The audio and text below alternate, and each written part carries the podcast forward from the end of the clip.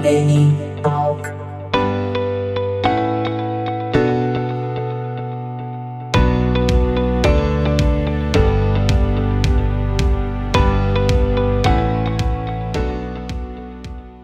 Digo, Rodrigo, diretamente de São Francisco, é isso? É, quase. É uma cidade vizinha. É, eu, eu dou referência a São Francisco porque ninguém conhece minha cidade. Chama-se Hayward. E De novo? De novo, qual o nome? Hayward. Olha aqui. É H-A-Y-W-A-R-D. W-A-R-D. Olha aqui, ó. Uhum. Tô vendo aqui no, na internet, pode crer, meu. É do Uhum. outro lado da Bahia, de São Francisco. Cara, quando eu penso em São Francisco, meu, deixa eu compartilhar contigo com os ouvintes. Quando eu penso em São Francisco, eu lembro, primeiramente, das indústrias de tec... tipo das empresas de tecnologia. É a primeira coisa, assim, sabe? O cara pensa nessa região ali de São. Francisco, onde tu mora, é a primeira coisa que vem na cabeça é o Vale do Silício. Exato, e a maioria das, das empresas dão São Francisco como, como as empresas são em São Francisco. Mas na Uhum. verdade é do lado, né? Não é Olha exatamente. aí. Algumas são. Algumas Uhum. são, né? Por exemplo, Twitter, uh, Uber, essas empresas são exatamente na cidade de São Francisco mesmo.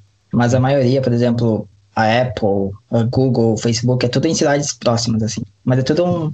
É bem pequena a região, na verdade, sabe? Então, tipo o nosso Vale dos Sinos. Isso! Uhum. Campo Bom fica uma empresa, Sapiranga fica outra, Novo Hamburgo fica outra. Mais ou menos assim. Muito bom exemplo. Muito bom exemplo. Pode crer, É. porque eu tinha em mente assim, tipo, São Francisco é todo mundo em São Francisco, mas não, faz total sentido isso que tu fala. Ele é tipo uma referência, tipo aquela da borracharia do Jorge, não sei se tu tá ligado, daquele comediante gaúcho, que ele falava assim: ah, qualquer coisa lá na borracharia do Jorge. Exatamente. Pode crer. Mora a dois quilômetros da borracharia do Jorge. É bem isso. Cara, ele é tri bom, né, meu? Ele é tri bom comentar, assim, é, tanto nos comentários dele quanto no, no nível de humor, cara. Aqui a gente já tá indo pra. Enfim, o, o ouvinte do Nene Talk sabe que as nossas conversas elas vão abrindo abas e sempre que possível eu tento é, indexar. Sempre que possível. É sempre algo mais Sim. assim, digamos que a gente pega a bicicletinha e vai, né? Mas voltando ao ponto do Jorge, meu, é, cara. Essa questão do humor, ele é muito bom. Não sei se tu gosta do humor dele, não sei como é que tu vê o humor dele. Eu gosto do humor dele, cara, pro tempo em que ele surgiu, né? Alguns anos atrás. É, eu, falo, eu gosto, mas eu, eu nem sei como é que tá, na verdade, né? Faz anos que eu não, não acompanho, não, Isso, não sei mais isso. nada. Ele continua fazendo stand-up Não, tipo. passou, passou, Mas, é, passou. na época era muito bom, assim. Acho que era um dos melhores da região que a gente tinha, Tipo, né? isso, e os assuntos que ele abordava não eram assuntos fáceis. Não eram assuntos fáceis de abordar e conduzir a plateia, né? Exatamente. Eram assuntos mais que ninguém tinha coragem, né, de falar, a ma- a maioria das pessoas, principalmente. Exatamente. E, é, eu não conheço muito, muito o cara, o, é, Cris Pereira, né? Acho que é o nome dele. Uhum. Eu não conheço muito bem, mas, cara, ele era muito bom, realmente. Muito bom. Eu, eu fiz um, um, um com- comparativo com ele aqui, cara. Tem um, um ator chamado Shirley Temple Bar. Fica a dica pros ouvintes, pra ti também, quando tu vier pra Dublin. Se tu tiver interesse, os ouvintes tiverem interesse. Shirley Temple Bar. Ela costuma se apresentar, ela é uma drag queen. Ela costuma se apresentar no The George, é, The George, eles falam The George, The George, que é uma balada que tem aqui. LGBTQ+. E, cara, tem um bingo no domingo. E eu fui nesse bingo. Eu fui nesse bingo Bingo. com os amigos, aham, trimassa. Faz Aí tu, aí tu vai, tu paga ali a tua entrada, acho que era 10 euros ou 5 euros, enfim. Acho que era 5 euros e tu ganha o teu, o teu cartão, né, com os números, tu ganha um e uma bebida. Eu não ganhei na noite, mas eu quase ganhei. Teve um amigo meu que numa outra noite ele ganhou, cara, o prêmio do bingo é mil euros. Todo domingo, mil euros tem um prêmio desse bingo. E é trifamoso Ah, o bingo. E ela é muito famosa, a Shirley, né? O personagem dela. E o meu ponto com ela e o Jorge da Borracharia é o seguinte: que ela também, cara. Eu lembro que eu fui no Natal de 2018. Ela fez piadas, ela conduziu os assuntos é, com Natal, logo religião e questões de sexualidade. Cara, é um assunto muito complicado pra tu falar. E ela conduzia numa capacidade, assim, cara, numa, numa confiança pra abordar esses assuntos que eu fiquei assim, velho, estarrecido e sem dúvidas, em questão de performances, assim, que eu vi um artista. Ela é sem dúvida assim, a que mais até hoje me impactou. A capacidade dela de tocar em assuntos tão difíceis e, vamos lá, cabeludos para a sociedade no mundo inteiro, né, cara? Quando tu fala de religião, é, de uma data como o Natal e, e de questão de sexualidade, a probabilidade de tu ser mal interpretado é muito grande, sem cuidar, né? E ela Sim. conduziu muito bem. Então fica a dica aí pros ouvintes, Shirley Temple Bar. E, enfim, pros ouvintes que não pegaram ali, o Cris Pereira, ele é um Ele é um stand-upper, né? Comedy brasileiro do Rio Grande do Sul. Fica a dica, ele não tem só apenas esse personagem do Jorge da Borracharia. Ele tem vários personagens, aproveito também já pra fazer propaganda para ele. Quem sabe um dia, um dia eu tenha ele aqui no, no, no N-Talk. Mas vamos voltar pro Rodrigo. Rodrigo, quanto tempo tu tá aí já, cara, em São Francisco, na região de São Francisco? Cara, eu tô oficialmente, né? Que eu, eu sempre conto depois que saiu o meu green card, né? No caso, uhum. desde 2017. Mas antes Massa, disso eu tive meu. uma jornada, né? Porque demorou quase três anos para sair, então eu uhum. tava indocumentado, indocumentado não, não digo, porque eu tava como turista, né, até então. Uhum. Então eu tinha aquela coisa, tinha, tinha que vir pra cá e pro Brasil a cada seis meses e bate e volta o tempo todo, e, mas Sim. tô eu. Cara, e... tu tem o green card, mano. Nossa, desculpa, eu me emocionei aqui. Porque eu, eu, imagino a sua alegria. Conta um pouco. Conta um pouco assim. É, é uma coisa bem difícil, né, de, de conseguir. E as pessoas pensam assim, por exemplo, eu, eu consegui por ser casado, né, hum. com um americano. Mas as pessoas pensam, ah, casou com americano, ah, tem green card, é automático. Né? Uhum. Mas não é assim, sabe? Aí depois que tu tá casado, tu vai aplicar os documentos. E não é todos que conseguem mesmo assim, sabe? Às vezes precisa uh, uh, arquivar e fazer de novo, às vezes reiniciar o processo uhum. por, por, algum problema, alguma coisa, sabe? Tem que ser, é muito delicado o processo, é muito detalhado e eles não deixam passar nada, sabe? Inclusive, bem burocrático, é, imagino. É bem burocrático e tudo leva tempo, sabe? Para arquivar uma, um, um, documento demora às vezes uma semana, duas, para esse documento ser arquivado para eles analisar o documento. Então tudo demora tempo, sabe? Então foi bem sofrido, assim. Mas aqui estamos, né? Sim, eu, eu, imagino porque eu consigo imaginar. Assim, eu digo imagino mesmo porque eu tendo essa experiência aqui em Dublin já há dois anos como imigrante, eu consigo entender um pouco, de maneira alguma que eu tô dizendo que eu sei o que você né, sentiu e passou na sua cabeça.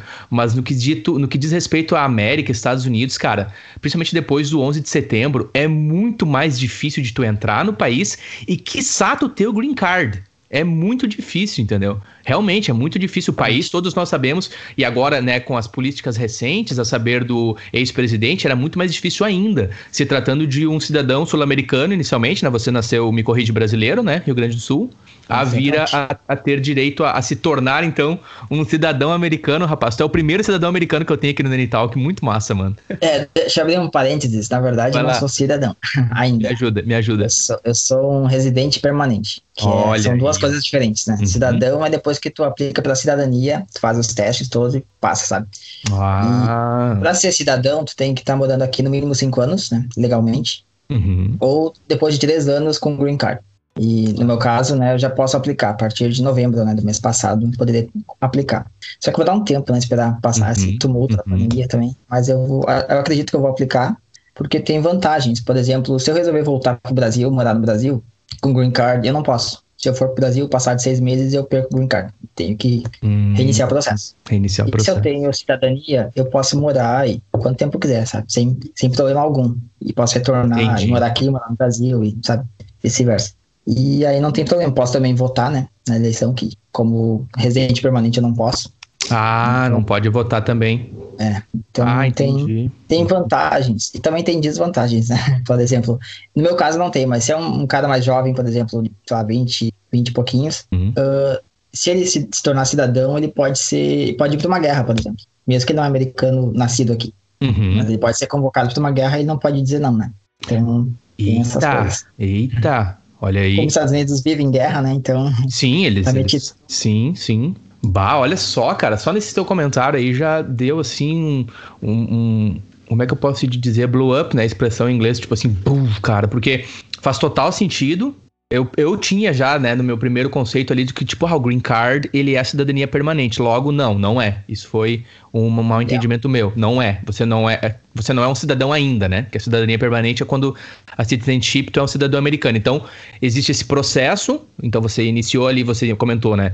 Você, turismo, chegava no país ali, fazia todos os teus períodos de seis meses, é o máximo, é isso? É o máximo de seis meses. Como não turista, pode passar né? um dia. Não pode passar Exato. um dia, exatamente. Não, e não pode trabalhar, um né? Dia tu já fica Quer legal. Dizer... É, não pode trabalhar, né? Uhum. Assim, muita gente trabalha, claro, né? Uhum. Então, contra... é, é, arriscado, né? É arriscado, né? É, é, bem arriscado. Então, eu preferi não trabalhar, claro, uhum. mas é, é bem difícil, assim. E as pessoas pensam, né, que, ah, eu, eu por exemplo, eu tô com green card, eu tenho todos os direitos de um cidadão americano. É, em boa parte, sim, sabe? Em boa parte. Por exemplo, posso trabalhar, posso estudar, posso, uh, posso ganhar bolsa em universidade, né? Como eu tô estudando de graça, praticamente. Sim. Então, Mas ó, essas coisas de votar, por exemplo, é uma coisa que eu queria muito ter votado, não, não, não pude.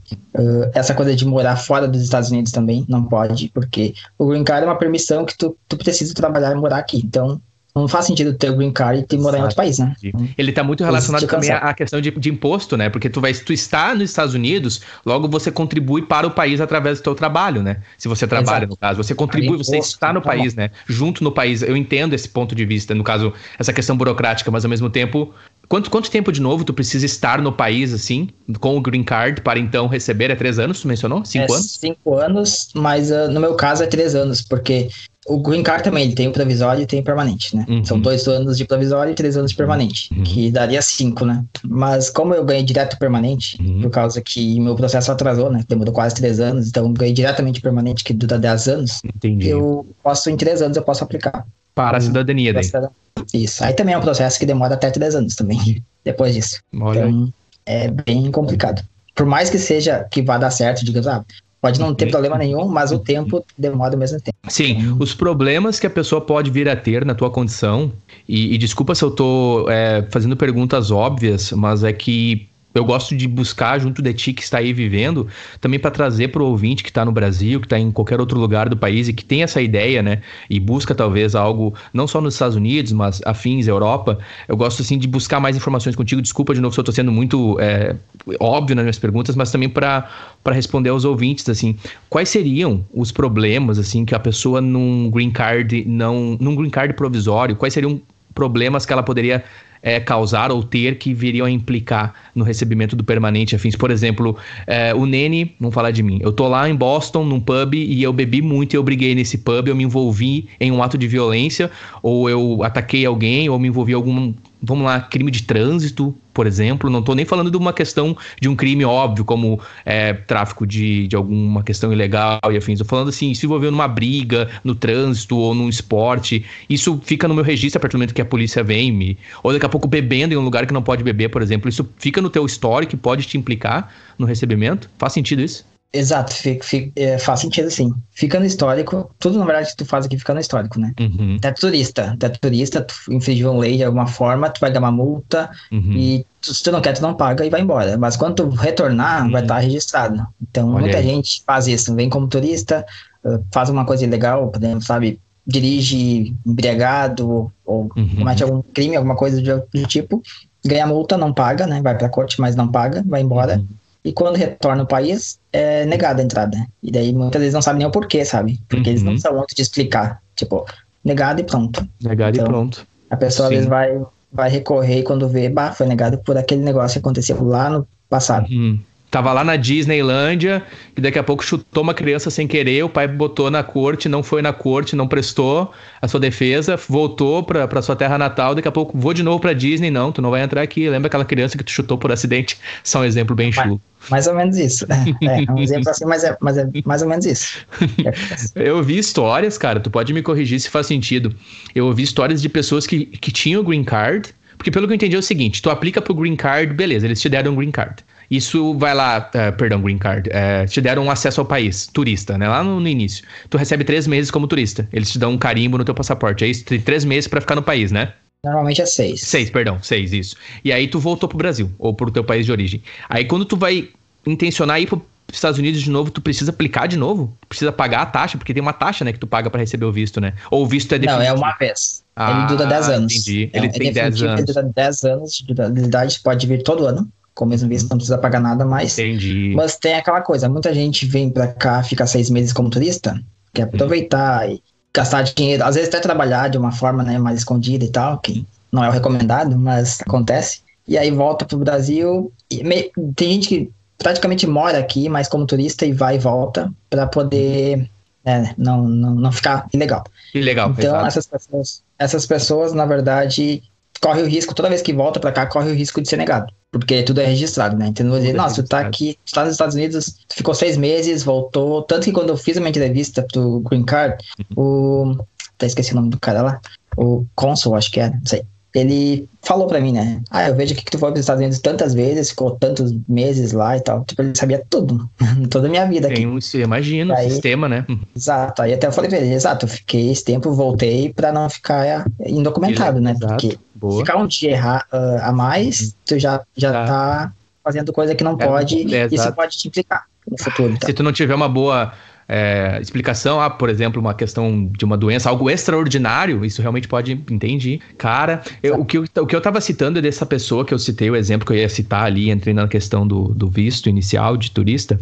Essa pessoa, ela foi para os Estados Unidos, ela recebeu o visto, então, né, seis meses como turista, e ela fez trabalhos voluntários, digamos assim, ela participou de uma ONG lá, e tirou fotos e colocou no Facebook. Quando ela foi voltar para os Estados Unidos, eles negaram porque eles viram as fotos e interpretaram como ela estava fazendo serviço remunerado, mesmo que não foi. Houve ali, enfim, uma parte até de, não sei se inocência da pessoa, enfim, ela, né, fez ali o trabalho que seria voluntário numa ONG ou não, mas eles interpretaram que não, você não veio para cá para independente de, de ONG ou se engajar em atividade, e sim para turismo. Então eles cancelaram, enfim, negaram definitivo, acho que foi. Se não é uma questão do tipo, ah, não, vamos ver na próxima vez. Foi definitivo mesmo, negou, não entra mais no país. Para essa pessoa em específico. Pelo menos foi essa a explicação que ela me deu. Não sei se faz sentido, assim, coisas que tu já ouviu aí.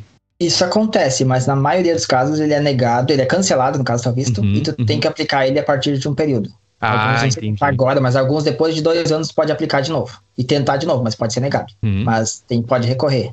A maioria dos casos, né? Não é 100%, mas... Eu não sei, na verdade, cada caso é um caso, né? Isso, e é uma coisa meio que às vezes dá sorte, do humor da pessoa que tá te avaliando. É isso aí, cara.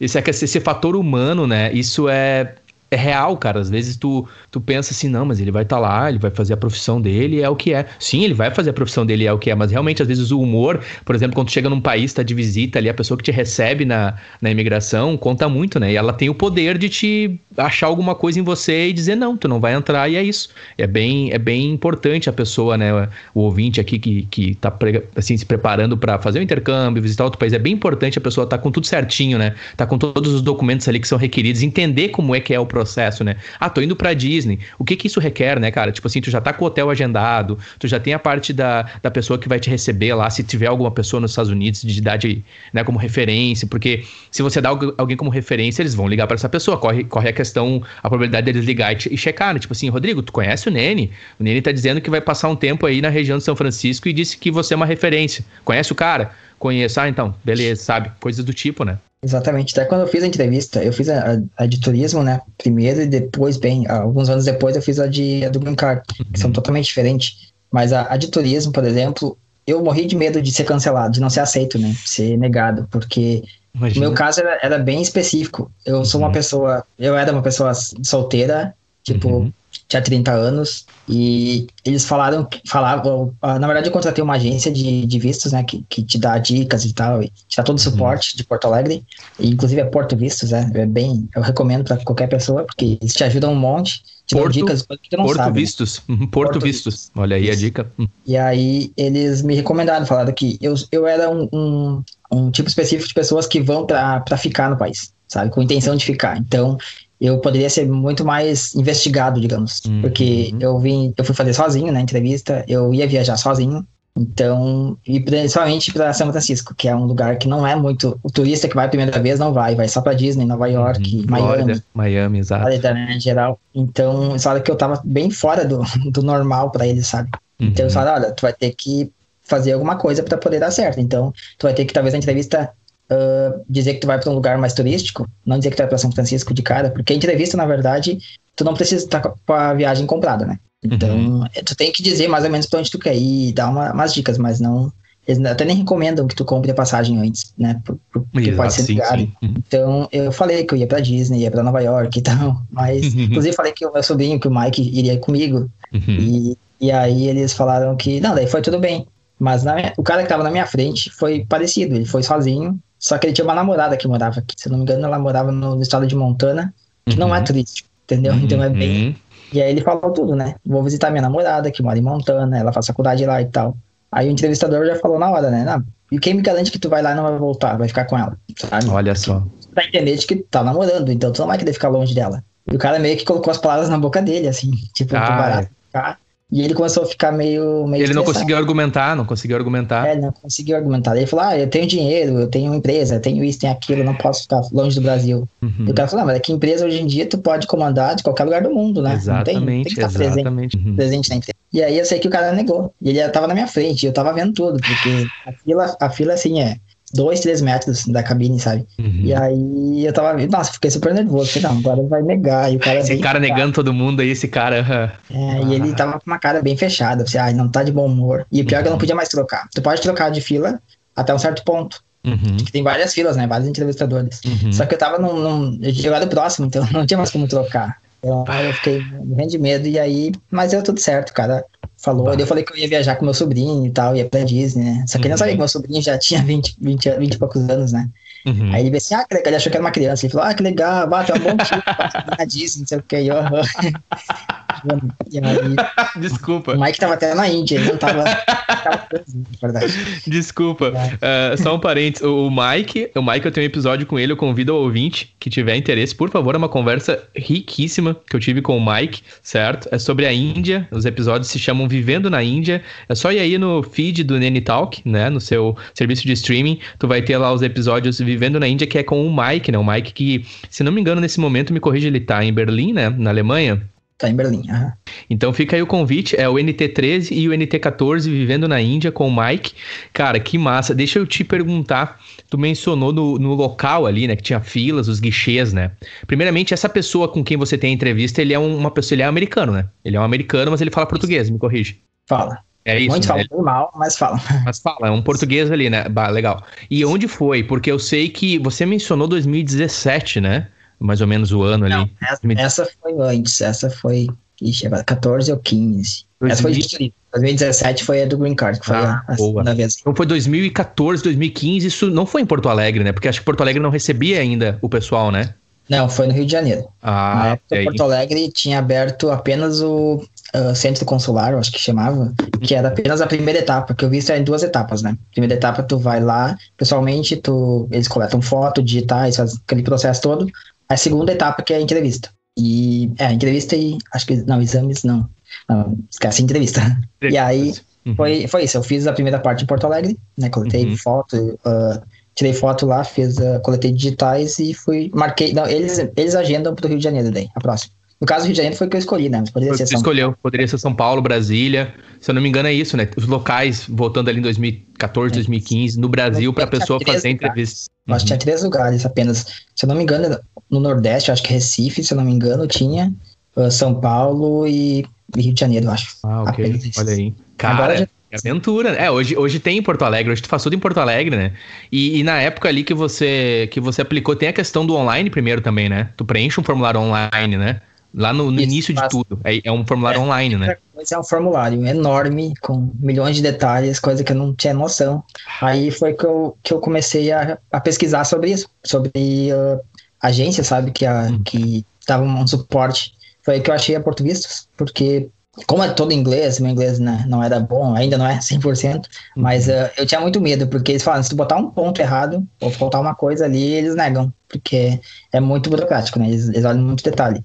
E outra coisa, tudo que tu falar ali, tu escrever no papel ou no, no formulário, tu é obrigado a saber tudo. Não pode uhum. inventar uma coisa ou falar ah, por cima, porque na entrevista eles vão te perguntar qualquer coisa que tá ali. É meio que uhum. aleatório as perguntas. Então, tu tem que saber todo o teu, teu formulário. Seu formulário. Eu imagino que deva ter ali perguntas do tipo assim sobre a tua situação financeira, se você estuda, se você é, tem, sei lá, bens no teu nome, se você tá é, indo para realmente visitar algum lugar e qual lugar que é. Tipo, eu imagino assim, sabe? Tipo, hotel, se você vai ficar, com quem você vai ficar, se você dá o nome de alguém. Eu imagino que o sistema é deles é bem complexo mesmo, que a gente citou. E eu ouvi falar que dependendo do quanto que tu fica apagando e digitando e apagando e mudando e digitando, eles também têm a capacidade de capturar isso no teu momento da, do preenchimento do formulário. Ouvir dizer, não sei se é verdade, porque o pessoal também, né, a gente sabe na internet da vida, às vezes força um pouco a barra. Não sei se também eles levam nesse ponto, tipo assim, nossa, o Nene aqui apagou cinco vezes o lugar onde ele iria, tá ligado? Ele botou um hotel, depois ele botou outro, depois parece que ele editou e botou outro. É como se eles tivessem também essa visão de quantas vezes tu tu editou e alterou o teu formulário até tu enviar e quando tu chega lá, que nem tu disse, né? Acho que eles vão perguntar daqui a pouco tudo, assim, tá, mas que hotel é esse aqui que tu botou nem... Daqui a pouco pesquisou um hotel lá em, Mississippi e tá querendo ir pra Flórida, por exemplo. Faz sentido, né? Exato. É, acredito que possa acontecer mesmo.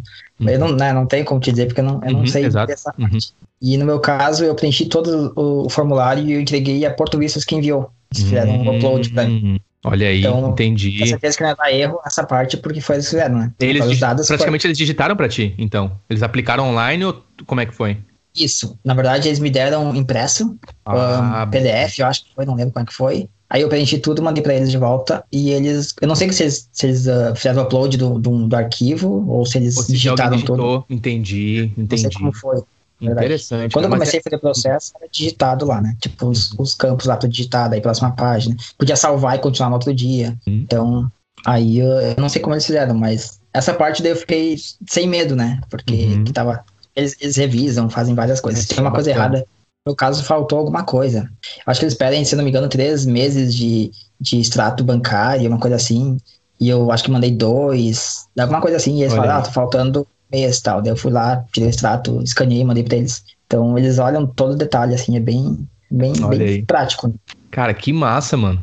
Já tivemos aí uma aula com o Diego sobre aplicação de visto, né? É, solicitação de visto para os Estados Unidos. Ouvinte aí, por favor, né, fica à vontade para comentar junto ali no, nos episódios que a gente lança. Por favor, fica à vontade para questionar caso o ouvinte tenha mais alguma dúvida aí na sequência do episódio. Eu posso estar também atualizando com o ouvinte. Eu quero desde já agradecer o Rodrigo aí por esse tempo, né? Porque, cara, é riquíssimo esses detalhes, assim, que eu tô ouvindo de ti. E eu acho que muitos ouvintes também vão beber disso e, e ter também como um, assim, digamos, um alerta positivo pra pessoa realmente se preparar, né, meu? Como eu, como eu costumo dizer pra gurizada. Não chupar bala, tá ligado? Não achar que o negócio é de barbada porque mesmo, como tu citou, né? Mesmo às vezes tu tem todas as coisas certinho, tá com todos ali os argumentos bons, daqui a pouco tu pega a pessoa num dia ruim, o oficial ali, que ele é responsável pelo canetaço, e se você se perder no teu discurso, se daqui a pouco alguma coisa não ficou clara, por mais que, né, você tem tudo ali certinho, os caras podem vir e simplesmente dizer, não, você não vai entrar, e é o que é, né? É o mundão. Muitas vezes apenas por ficar nervoso, né? Como é meu caso, assim, fico nervoso às vezes à toa, sabe? Então, isso é uma coisa bem que eles pegam muito, sabe? Eles, eles são meio que psicólogos também, eu acho, porque eles analisam tudo o teu comportamento, como tu tá, se tu tá nervoso, se tu tá mexendo os dedos, assim, sabe? Como eu tenho mania às vezes de estralar uhum, os dedos, fazer uhum. uns negócios. A tua roupa, percebe... imagino também, daqui a pouco ela chega lá com um moicano vermelho, com as tatuagens na cara, não sei. Por, não me levem a mal, ouvintes. Por favor, se você tem um moicano vermelho e tatuagens na cara, não me levem a mal. A gente tá só falando uma questão da linguagem corporal e do que comunica isso, né? Daqui a pouco tem um rockstar, tu nem precisa pedir visto, né? Tu só vai, mas no caso de uma pessoa, digamos assim, mais é, normal. Eles podem julgar realmente pela aparência. Eles podem, né? Eles julgam, né? Dependendo, assim, do que, é. do que, do que virá a ser. Tanto que eles, eles indicam, né? O pessoal que faz o negócio dos vistos, eles indicam pra ti com, se vestir como se fosse uma entrevista de emprego, sabe? Uma coisa assim, uhum, mais, uhum. não tão formal, mas assim, uma coisa mais, sabe? Mais, mais clean, né? O mais clean que tu puder estar, tá, daqui a pouco cabelo legal, uma barba legal, uma roupa que não, né? O cara não vai chegar lá com uma, sei lá, com, com uma mensagem do Talibã na camisa, né? Então, com, ou então com calção de banho, né? o de chinelo e, tipo assim, hello, né? Going to America. Não, não é assim. Cara, que massa, mano. Deixa eu te perguntar uma coisa, assim, sobre você, meu. Você, é, considerando o momento que você está no Brasil, você tem lá a sua mentalidade de brasileiro ali. Quando eu digo mentalidade de brasileiro, é, é, um exemplo. Os Estados Unidos, quando a gente fala em país, cara, tu citou ali das leis, né? Tipo assim, ah, o cara vai lá, daqui a pouco bebeu numa praça pública, a gente citou, né? No quesito do processo, se pode implicar numa praça onde não é permitido beber, porque nos Estados Unidos, alguns estados têm locais que você não pode beber no público, você não pode carregar uma garrafa de cerveja ou, ou um copo de bebida. De na rua. Na rua, né? E alguns estados, por exemplo, hoje em dia, assim, que é o assunto, é, um dos assuntos, né? Que é o hype, questão de, da legalização, né? Da, da maconha, por exemplo. Alguns estados ainda estão no processo, outros não. Em alguns estados você pode, em outros não para o uso recreativo. Então, quando a gente pensa, quando eu digo mentalidade brasileira, quando a gente pensa em Brasil, a gente tem uma mentalidade de país, uma mentalidade cultural. Você, digo, quando você estava no Brasil, obviamente, com a sua mentalidade, você é natural do Vale dos Sinos, me corrige? Isso, Campo Bom. Campo Bom, olha aí, mais um Campo Bonense, nosso conterrâneo aí, tamo junto. Me ajuda. Quando você tá lá em Campo Bom, né? Você tem a sua cosmovisão de mundo a partir de Campo Bom e afins, eu quero ouvir de ti quando você chega nos Estados Unidos, todo esse processo, assim, seu de amadurecimento e aprendizado, tipo assim, de realmente, cara, isso aqui é os Estados Unidos, saca? Porque eu brinco com os meus amigos, a gente tem uma visão de sessão da tarde dos Estados Unidos, aquela coisa tudo, né, do, do Jesse, do Jack, do, do, do Scott, da, da Trixie, ai meu Deus, da loira e tal, todo aquele padrão, aquela coisa, é, é, né, que nos vende através da, da mídia, de Hollywood, uh, da Billboard, da música, o glamour, a, aquela questão do sonho americano. E você chega nos Estados Unidos e você tem daqui a pouco alguns choques de realidade, os conflitos pessoais, coisas que você pensava que seriam diferentes e não são, coisas que você considerava que seriam melhores e talvez não são tão bons. Conta um pouco para nós, assim, um pouco dessa tua até então jornada aí, saindo do Brasil, Campo Bom, Rio Grande do Sul, Vale dos Sinos e chegando Califórnia, região de São Francisco. Cara, uma coisa que eu não tinha muito, muito conhecimento da Califórnia, assim, só de filme, né? Aquela coisa, o sonho californiano que todo mundo tinha e tal. Tudo loiro, surfista, né? É, tudo praia, né? Sol, praia. É só sol, não, não, chove, né, cara? Cheguei aqui, né? Norte da Califórnia, frio pra caramba. Até no verão é frio. Vai na praia, um vento gelado. O, o Pacífico Norte, vem, aqui vem correntes do Pacífico Norte, né? Então o mar é muito gelado. Eu fui num dia de 33 graus, botei o pé na água, quase congelou meu osso, assim, sabe? Uma coisa muito. Nossa, mano, Fiquei, sentiu assim... no osso o frio, assim da sabe, água. Aquela. Assim, Isso, exato, sei exatamente. Eu Isso. entrei na água aqui na Irlanda e, mano, foi exata a expressão igual, mano, sentindo o osso frio. Cara, então no norte, na Califórnia e na região é frio, frio mesmo, mano. É frio, tanto que a serra aqui é, é tá nevando, né, direto. Só neva. Tem várias estações de esqui, coisa que muita gente não sabe, que na Califórnia tem estações de esqui, tem montanhas, tem coisa assim, uhum. que quando eu falo, né, de frio aqui, o pessoal fala, ah, tá na Califórnia, sol, uhum, praia, uhum, tipo, não tem frio. Uhum. Não, não é bem assim. Eu também pensava assim, uhum, até vir aqui, né? Uhum. Aí só que o que eles sabem de Califórnia é Los Angeles e San Diego, né? Tipo, extremo sul da Califórnia. Então, é uma a visão de muita gente é isso, porque os filmes mostram mais essa parte, né? Uhum. Então, aqui para cima, aqui, eu tô, na verdade, um pouco acima da, da metade da Califórnia, mas já é considerado norte. Então, é bem diferente o clima. Aqui é sempre, principalmente São Francisco, é muito frio. Uh, não chega a nevar em São Francisco, né? Mas é muito frio. E aí, mas o primeiro choque que eu tive foi essa, essa coisa, né? Do, do clima e mendigos, né? Uma coisa que eu não sabia que tinha mendigos aqui. Porque a gente não Olha tem aí. muita, uhum, noção. Uhum. Parece que, ah, um país primeiro mundo e tal, não tem mendigos. E principalmente São Francisco, uma cidade que tem muito mendigo. Muito mesmo. Agora na pandemia sumiu um monte porque eles abriram muito. Uh, é tipo uns, uns uh, centro de, de exposições que não estão sendo usadas. Eles abriram como se fossem alojamentos para refúgio para os mendigos. Uhum. E tá, tá até bem organizado, bem legal essa parte. Então, mas é, normalmente tu vê muito mendigo na rua, muito mesmo, assim. Então, porque muita gente vem para cá também, né? Viaja para cá para aquela coisa do sonho da, da Uhum, da, uhum. Sonho americano, né? De chegar nos Estados Unidos vai dar tudo certo. É, e a maioria não falam inglês. Chegam aqui e acham que, ah, uma semana eu tô falando inglês. Mas não é bem assim, sabe? Uhum. Muita gente acha que, ah, morei lá. Eu conheço gente que mora aqui há mais de 10 anos e não fala inglês. Então, não é bem assim, porque tu tem, que, tu tem muita coisa para se preocupar, tu não vai conseguir se preocupar com estudar inglês e focar no inglês. Tu vai se uhum. preocupar em sobreviver, então teu uhum. inglês fica de lado.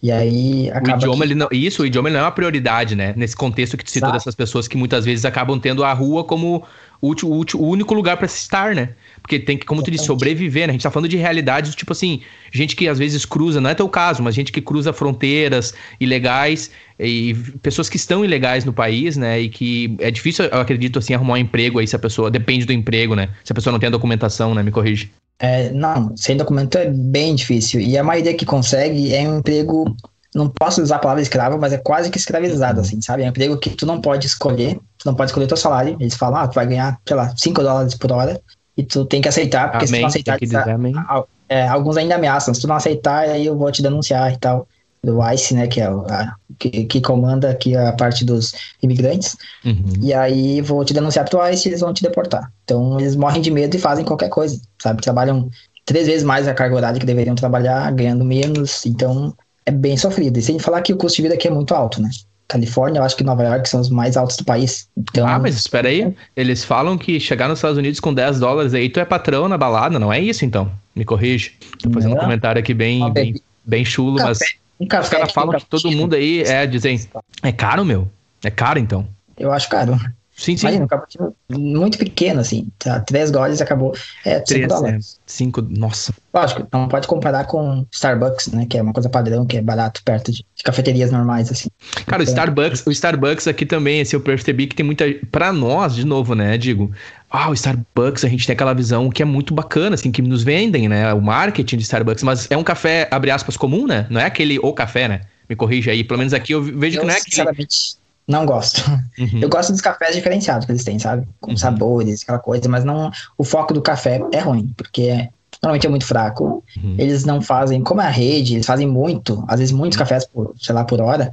Eles não se preocupam tanto como deveriam, por exemplo, a temperatura, a moagem do café, aquela coisa, eles não fazem da forma que deveriam ser. que deveria ser, então fazem muita, muita, botam muita água às vezes, aqueles copão desse tamanho, né? Isso, então, exato. Não uma é, água quente, é um né? Café, é, não é um café saboroso, é quase que uma água suja, na verdade. Sim. Mas... E eu não sei se tu, tu, tipo, fast food, assim, a alimentação, assim, tipo, é, McDonald's aí, o pessoal. Porque eu conversei com um amigo meu, ele tá em DC, o Luiz. Eu tenho uma conversa com ele que é sobre au pair. Ele tá em DC, Washington. E ele falou que o pessoal come muito fast food lá. Eu queria ouvir de ti, na, na Califórnia o pessoal come fast food, a saber, McDonald's? Cara, come muito, mas aqui a gente tem um fast food nosso, né, da Califórnia, que é o In-N-Out, não sei se você já ouviu falar. Uhum. O In-N-Out, ele é, ele é uma espécie do McDonald's, mas ele é menor, é uma rede, eu acho que só tem na Califórnia, uhum. e tem bem menos, ele só tem três, três números, tipo, escolhe um, ou dois ou três, aí tu varia, ah, quero com tal coisa, uhum. e ele é a batata diferente, é, é, é, como se fosse mais caseiro, sabe? Uhum. Então o pessoal aqui é muito mais do In-N-Out, mas ao mesmo tempo, o americano come muito fast food, normalmente quem não tem tempo, né? Ou que não cozinha, nem nada. Eu tenho sorte que eu era que cozinha, então eu só como Olha comida aí. de casa mesmo. Mas tem um McDonald's atrás da minha casa, inclusive, o cheiro vem todo dia aqui. Mas uh, o americano em geral come mesmo, porque eles não têm tempo. Aqui, aqui é, é, totalmente diferente o horário, né? Tipo, eles não têm almoço. É aquela coisa que eles param, sei lá, 15 minutos para almoçar, então é impossível tu comer uma comida em 15 minutos. Né? Ou ir no restaurante, porque só para entrar lá já passou do tempo, né? Uhum. Então, eles fazem isso, eles comem muito fast food por esse motivo. Mas uh, se tu perguntar pros americanos que comem fast food todo dia, eles não, não gostam, não é uma coisa que eles queriam, sabe? Uhum. A maioria. Outra porque é barato, né? Diferente do Brasil, aqui fast food é muito barato. Então, comparando com um prato de comida normal, assim, uhum. aqui tu paga, sei lá, 8 dólares, tu come um hambúrguer e tal, com, com batata frita e tudo.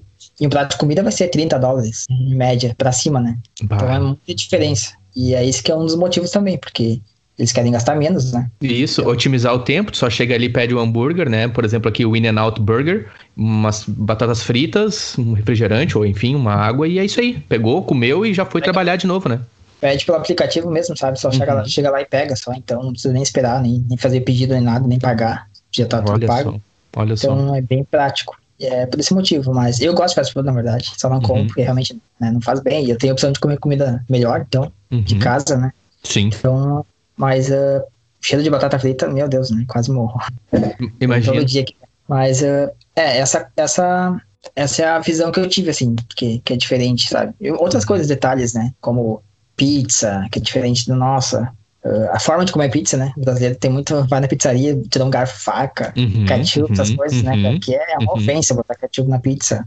Ou comer de garfo e faca. Mas também eu percebi que é diferente a pizza, porque as nossas, a maioria, né, não sei, a maioria das pizzas não tem como comer com a mão, porque é, é uhum. é cheia de coisa em cima, então uhum. não tem como, sabe? A deles Sim. não, a deles é aquela pizza bem tradicional mesmo, né? Que, o, o pedaço, né? É, a, a, massa, tu consegue dobrar a massa na ponta e pegar e tal. Uhum. Então, essa, essa é a parte diferente. E também, por exemplo, uh, ah, essas coisas de casa uh, por exemplo, lavar roupa, aqui, ao menos aqui na região que eu moro, né? Ninguém estende roupa, é tudo lava e seca na máquina, sabe? Sempre. Né? Tipo, no Brasil, a gente, quem tem secador, a maioria seca quando, quando tá chovendo, sabe? Quando é alguma coisa assim. Uhum, uhum. Mas aqui, não, aqui nunca vi um varal de roupa, na verdade. Aqui, Seca na própria máquina ou dentro de casa, imagino, com os heater, dependendo se tem aqueles heater aquecedor. Os é, caras já secam ali. Na máquina mesmo. Todo mundo tem máquina de lavar uhum. e secar. Junto. Uhum. Isso, então essas coisas que eu fiquei meio assim, nossa, nunca vi ninguém estendendo roupa. Uhum. Roupa nas casas, daqueles varal assim. Se bem Sim. que no Chinatown, na verdade, tem os prédios, entre um prédio e outro eles botam cerca de roupa. Mas... O, Chi o Chinatown é aonde? São Francisco. Na verdade, todas as cidades grandes, eu acho. Isso, tem um... A maioria das cidades grandes tem um Chinatown, né? Então aqui tem, é de São Francisco, um... inclusive, uhum. é a mais antiga do país, porque é na costa oeste, né? Onde é que os chineses chegaram primeiro e tal. Então aqui é o Chinatown mais antiga. Não é a maior, eu acho, acredito, mas é a mais antiga. Uhum. E é bem interessante, tá? Ir lá, porque lá tu vê, tu não vê na, como, como se tivesse realmente a China dentro dos Estados Unidos, né? A cultura deles totalmente diferente da, dos americanos, sendo que tá dentro dos Estados Unidos, sabe? Uhum. Essa coisa de estender roupa nos, nos varal, no prédio, ou então vender peixe na calçada, coisa que não tem aqui normalmente, né? Sim, sim. Tipo o mercado público ali em Porto Alegre, ali que tu vai, tem aqueles peixes expostos, é, assim, né? Exatamente isso. Tu passa assim, é cheiro de peixe. O cheiro, aquele cheiro forte. Cara, é tipo uma comunidade de chineses, né? É o, é. núcleo da comunidade deles, digamos assim, também da questão da expressão cultural, né? Porque Exato. eu quero ouvir de ti, os Estados Unidos, o que ele. O que ele uhum, pode, pode falar. Isso eu achei interessante, porque eles migraram para cá, né? Uhum. Eles migraram para cá e ao mesmo tempo eles não perderam a cultura, né? Eles uhum. continuam Uhum. Tem os templos deles, as igrejas, o negócio tudo assim, bem, é bem conservado. Uhum. Cultura, inclusive, o, o que eles vendem, o que eles escrevem nos prédios, é tudo em chinês. Então, essa, essa parte é bem, bem interessante, porque eles não perderam a cultura deles, né? Pra Isso. mudar de uhum. país, digamos. É porque quando tu fala em. Isso, não fala inglês. A maioria dos chineses. Eles mantêm a comunicação em chinês na região. Tu passa lá, tu só ouve chinês. Na rua, Nossa, mano. mercados. Nossa, mas daí é como se estivesse na China mesmo, né, meu? É, assim, eu nunca fui pra China, né? Mas assim, uhum. eu me senti. Eu imagino, eu também nunca fui. Uhum. Pensei, ah, eu imagino que deve ser assim, sabe?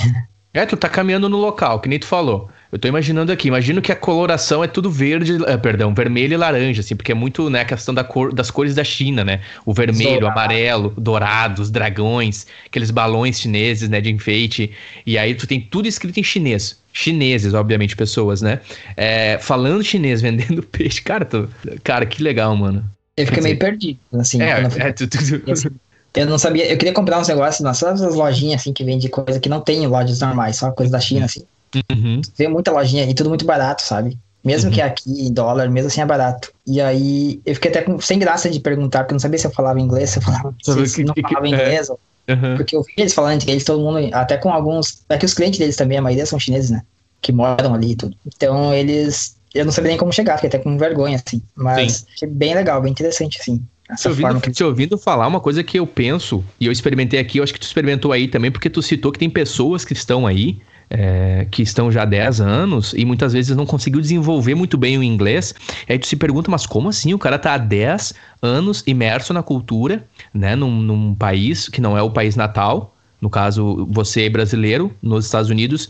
E aí você tá com alguém já há tempo aí morando, digamos assim, mas 10 anos e não conseguiu desenvolver o idioma digamos assim, como se espera, ou como um nativo, sei lá, não quero aqui setar regras ou dizer que tem que ser ou não, porque cada um desenvolve e aprende, tem seus próprios objetivos. Mas o que acontece? Eu imagino o cenário, ô Rodrigo, o Nene, ele vai para os Estados Unidos e ele está imerso numa cultura de brasileiros, por exemplo, ele está numa comunidade que ele vive só com brasileiros, ele trabalha com brasileiros, ele só fala com brasileiros, ele convive muito pouco com outros é, americanos que vêm a usar o idioma, naturalmente eu vejo o Nene morando 20, 15, 25 anos e não conseguindo desenvolver, porque o idioma, me corrige se tu tem essa visão, mas para mim é prático, tu tem que praticar. Se tu não praticar o idioma, o teu cérebro, naturalmente ele não vai dar prioridade para aquilo ali. Ele não vai virar a chave. Ele, tu, tu não tá dizendo pro teu cérebro, olha, eu preciso eh, entender, ler, né, mapear as, as estruturas gramaticais e afins. Não quero aqui entrar em questões técnicas, mas o mínimo para tu ter um pouquinho todo dia para chegar a um ponto teu cérebro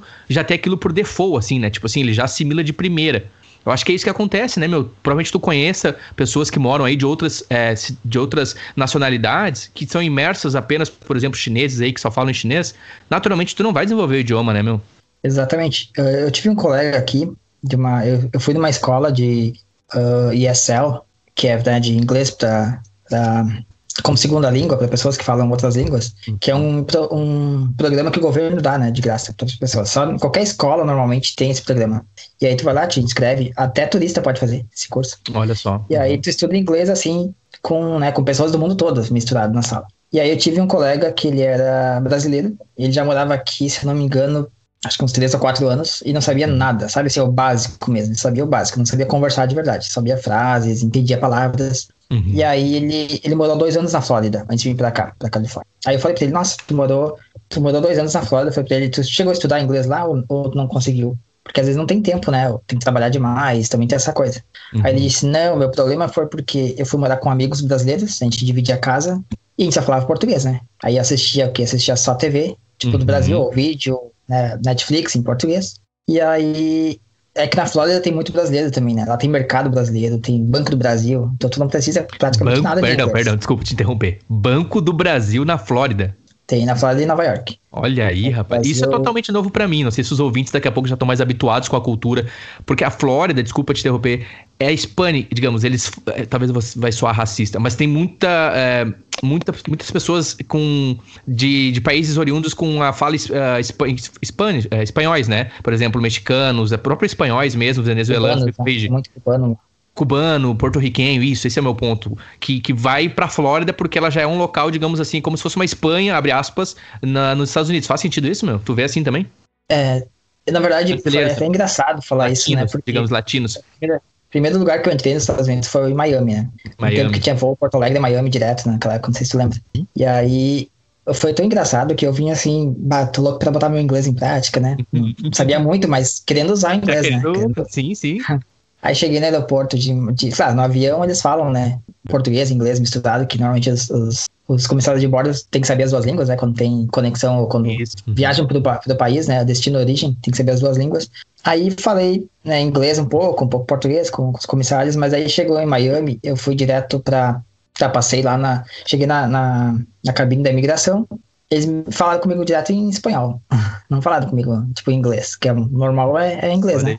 Não que seja obrigatório, porque na verdade, nos Estados Unidos, muita gente não sabe, mas não existe língua oficial. Não é inglês, como todo mundo pensa. Inglês é a, maior, a maioria, mas não existe. Se for lá, não Olha tá assim. Aí, inglês é a língua oficial. Eu não sabia então, disso, cara. Se tu me perguntasse, eu ia te dizer sim, o inglês é a primeira língua dos caras. Não é, então.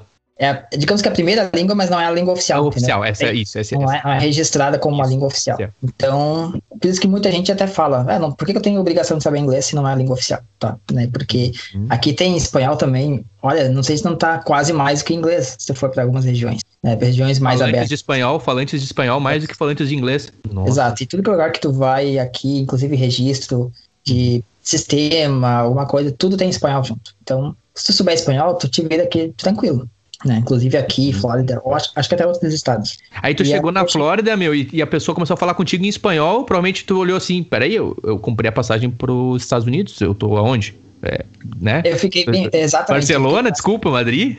Não, cheguei, cheguei antes, cheguei no México. Tava hello, hello, olá, que tal? Olá, que tal? E tu tava tipo, opa, peraí. E eu fiquei assim, daí o cara, o cara pensa, porque na verdade o voo como veio do Brasil, eu não sei se também eles pensam, muita gente aqui acha que o Brasil fala espanhol, né? Ainda, inclusive, ainda. Como assim, Mas, cara?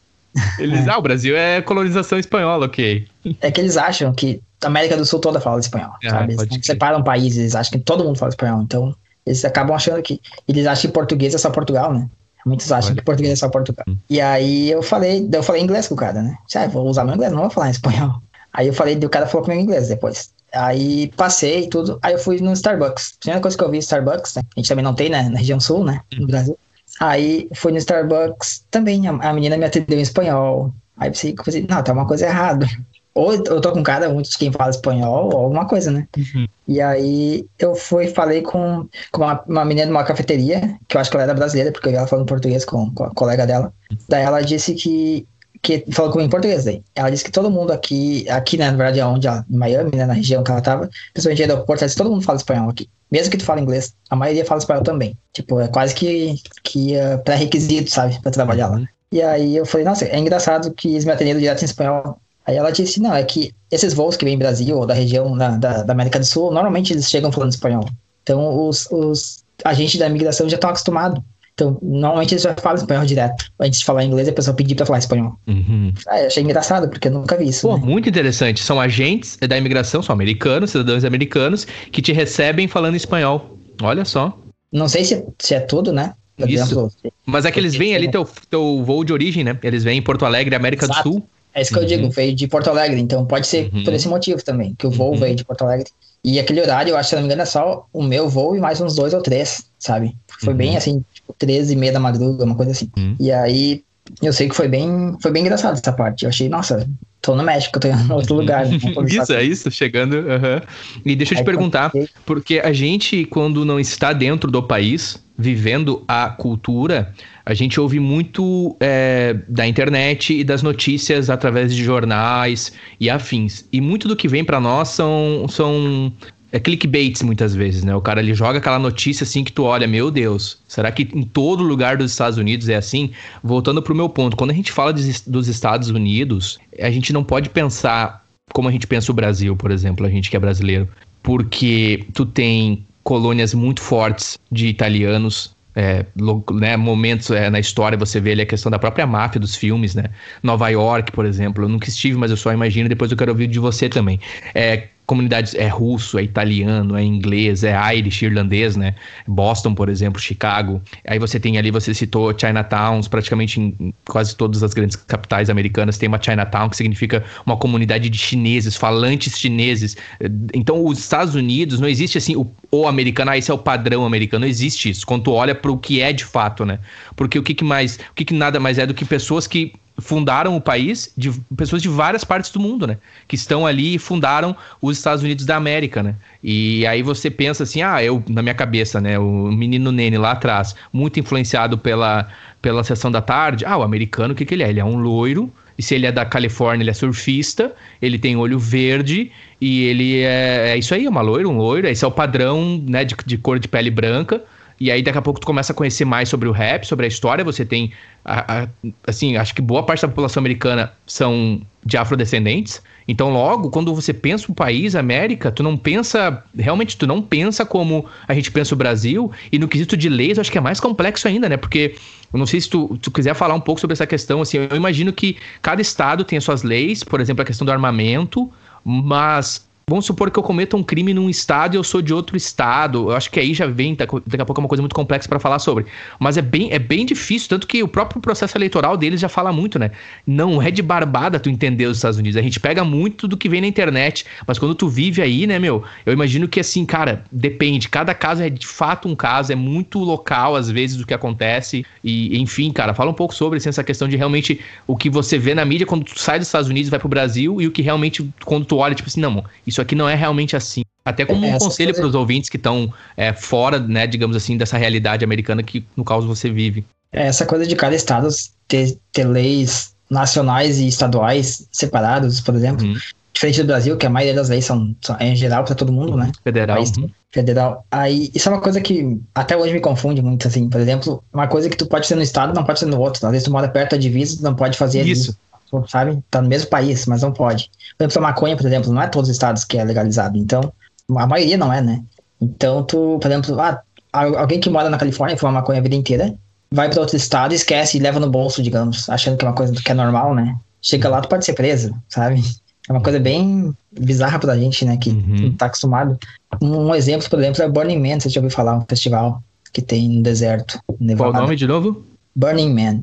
É um festival que eles fazem esculturas de madeira gigantescas, assim, bem loucas, assim, bem.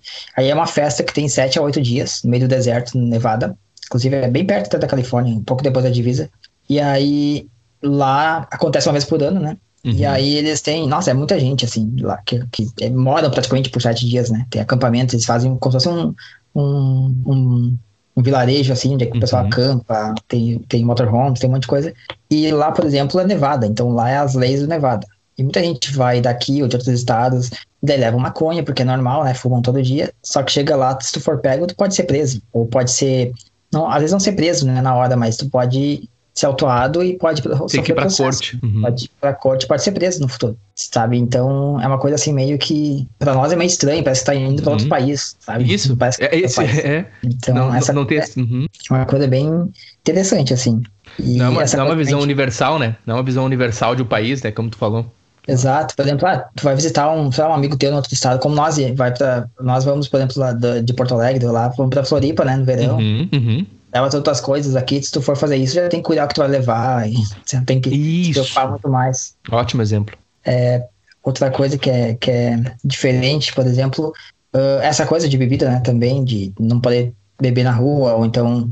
Uh, até balada, que fecha cedo, né? É, pra nós brasileiros é muito estranho, que a gente é, tem mania de amanhecer na balada, uhum, da casa uhum. sete da manhã, oito da manhã. Virado noite. Uhum.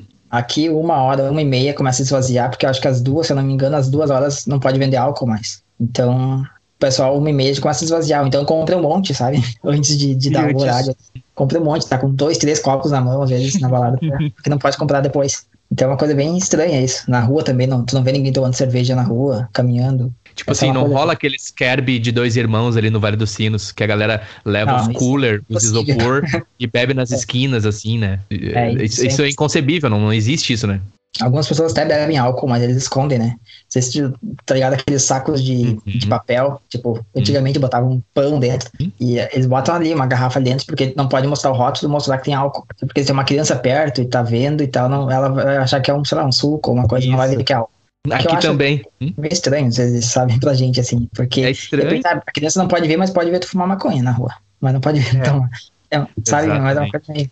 Só que eles alegam, né, que, que é diferente, que o álcool é muito mais. que causa muito mais danos, né, pra pessoa, assim, rápido, na verdade. Então, hum. tem essa coisa toda que eles falam, né? Que nem, por exemplo, no Brasil, a maconha não é legalizada. Mas o álcool, que também destrói muita gente, muita coisa, é legalizado. Cigarro também tem muito mais química misturada no meio, é legalizado. Então, uma coisa às vezes não faz sentido com a outra, né? Mas vai entender. E você estando no país, você tem que se submeter, né? Eu acho que essa, essa questão, você estando aí como imigrante, você tem que se submeter. Você muitas vezes não concorda, mas você tem que dizer amém e viver, porque do contrário tu não permanece no país, né? Exato. Outra coisa que eu achei muito estranha quando cheguei aqui, que não sei se todo lugar, mas uh, tu atravessar a rua fora da faixa, tu pode ganhar multa também. Olha aí. coisa bem que não é, eu já vi uma menina ganhar multa e fiquei meio chocado, não entendi na hora. Uhum. Depois eu conversei com ela aqui em casa e ele falou: Ah, ele explicou que não pode. Na verdade, tem muito azar estar tá atravessando a rua e ter alguém fiscalizando e ver, né? Uhum. E muita gente atravessa a rua em qualquer lugar. Eu, principalmente, cheguei aqui e queria correr, atravessar qualquer lugar. E aí não podia e tal. Eu fiquei meio. Agora me, né, me policio mais, atravessa certo. Uhum. Eu fico com medo, né? Vai que eu ganho uma multa por, só por fazer isso, né? Não tô afim de desembolsar, que não dizem que dá muito barato também. Uhum. Então, é essas coisas assim que que para nós brasileiros parece que não faz muito sentido, né? Tipo, a gente não consegue imaginar o Brasil, alguém não poder atravessar a rua, sabe? Fora aonde quiser, aonde quiser, é. É, aonde qualquer quiser. lugar. Às vezes tu quer atravessar ali, quer ir no outro lado, então tu tem que dar a volta no quarteirão quase para atravessar na faixa e voltar. Na faixa, para fazer. Exato. Isso é uma coisa que eu achei também meio diferente, assim. Bom, na verdade, que tem isso, que organiza um pouco mais, né? Trânsito, tumulto, uhum. menos acidente. Mas é uma coisa, principalmente por cidades grandes, né, que tem muito turista, então é muita gente atravessando na rua, é muita gente fazendo aquele tumulto todo, em São Francisco, por exemplo. Mas uh, é, essas coisas foram as que mais me, me deixaram assim, meio, não digo, ah, meio surpreso, na verdade, sabe, com a diferença. Uhum. Nossa. Eu também não conheço muitos estados americanos, por exemplo, nunca fui para estados bem conservadores, né? Então não tenho muito essa visão desses estados, até porque na turística eu não sei nem o que eu faria lá, né? Uhum. Mas tenho vontade de fazer um, esses road trips, sabe? Assim, tipo, sei lá, uhum. um mês viajando para poder ver como, como seria, assim, cidades mais menores e mais conservadoras. Sim. Mas, é, isso é outra Nossa. coisa também que tem muito aqui, que o Brasil também tem, é a parte do racismo, não sei se eu uhum. comentar, que aqui o racismo ele é muito mais, digamos que visível, sabe? Porque o Brasil também tem, não sei se quantidade, né, se é proporcional ou não daqui, mas uhum. eu, eu, vejo que no Brasil é muito mais uh, escondida, sabe? O racismo é muito mais escondido, muito mais uh, incubado, digamos. Hum. Então é tão explícito, né? E aqui eu já vejo que é muito mais, principalmente depois do, do presidente atual, né? É, quando foi eleito, que começou começou o pessoal a mostrar mais, eu acho, sabe? Então, assim, aqui, na verdade, que eu vejo mais na rua, digamos, o que uhum. acontece, pessoas sair do mercado Walmart, por exemplo, e ser pedida para revistar a, a sacola, sabe? Aí tu vai ver, não é uma pessoa branca. Então, uhum. tipo, eles falam que é um padrão que todo mundo tem que fazer isso, sabe? Uhum. Mas tu vê que não é assim, sabe? Então, Sim. é bem. Essa coisa é bem diferente, assim.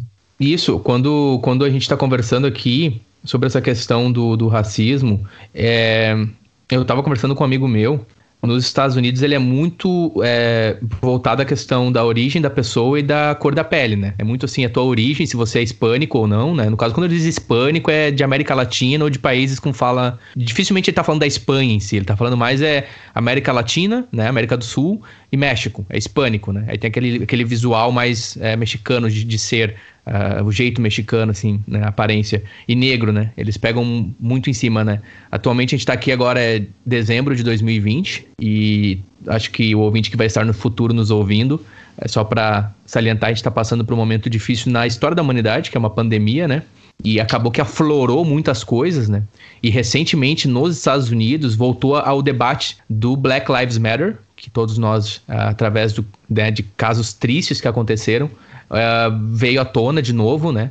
E não só lá, mas o que acontece nos Estados Unidos, essa é a questão. Como eles são, digamos assim, a primeira economia, né? A primeira força, digamos assim, no quesito do mercado mundial, reverbera para o mundo inteiro. Tanto que tivemos aqui em Dublin, onde eu estou, passeatas, protestos da questão do Black Lives Matter também, sabe? E, e é, é, é, cara, é tão complexo esse assunto, cara.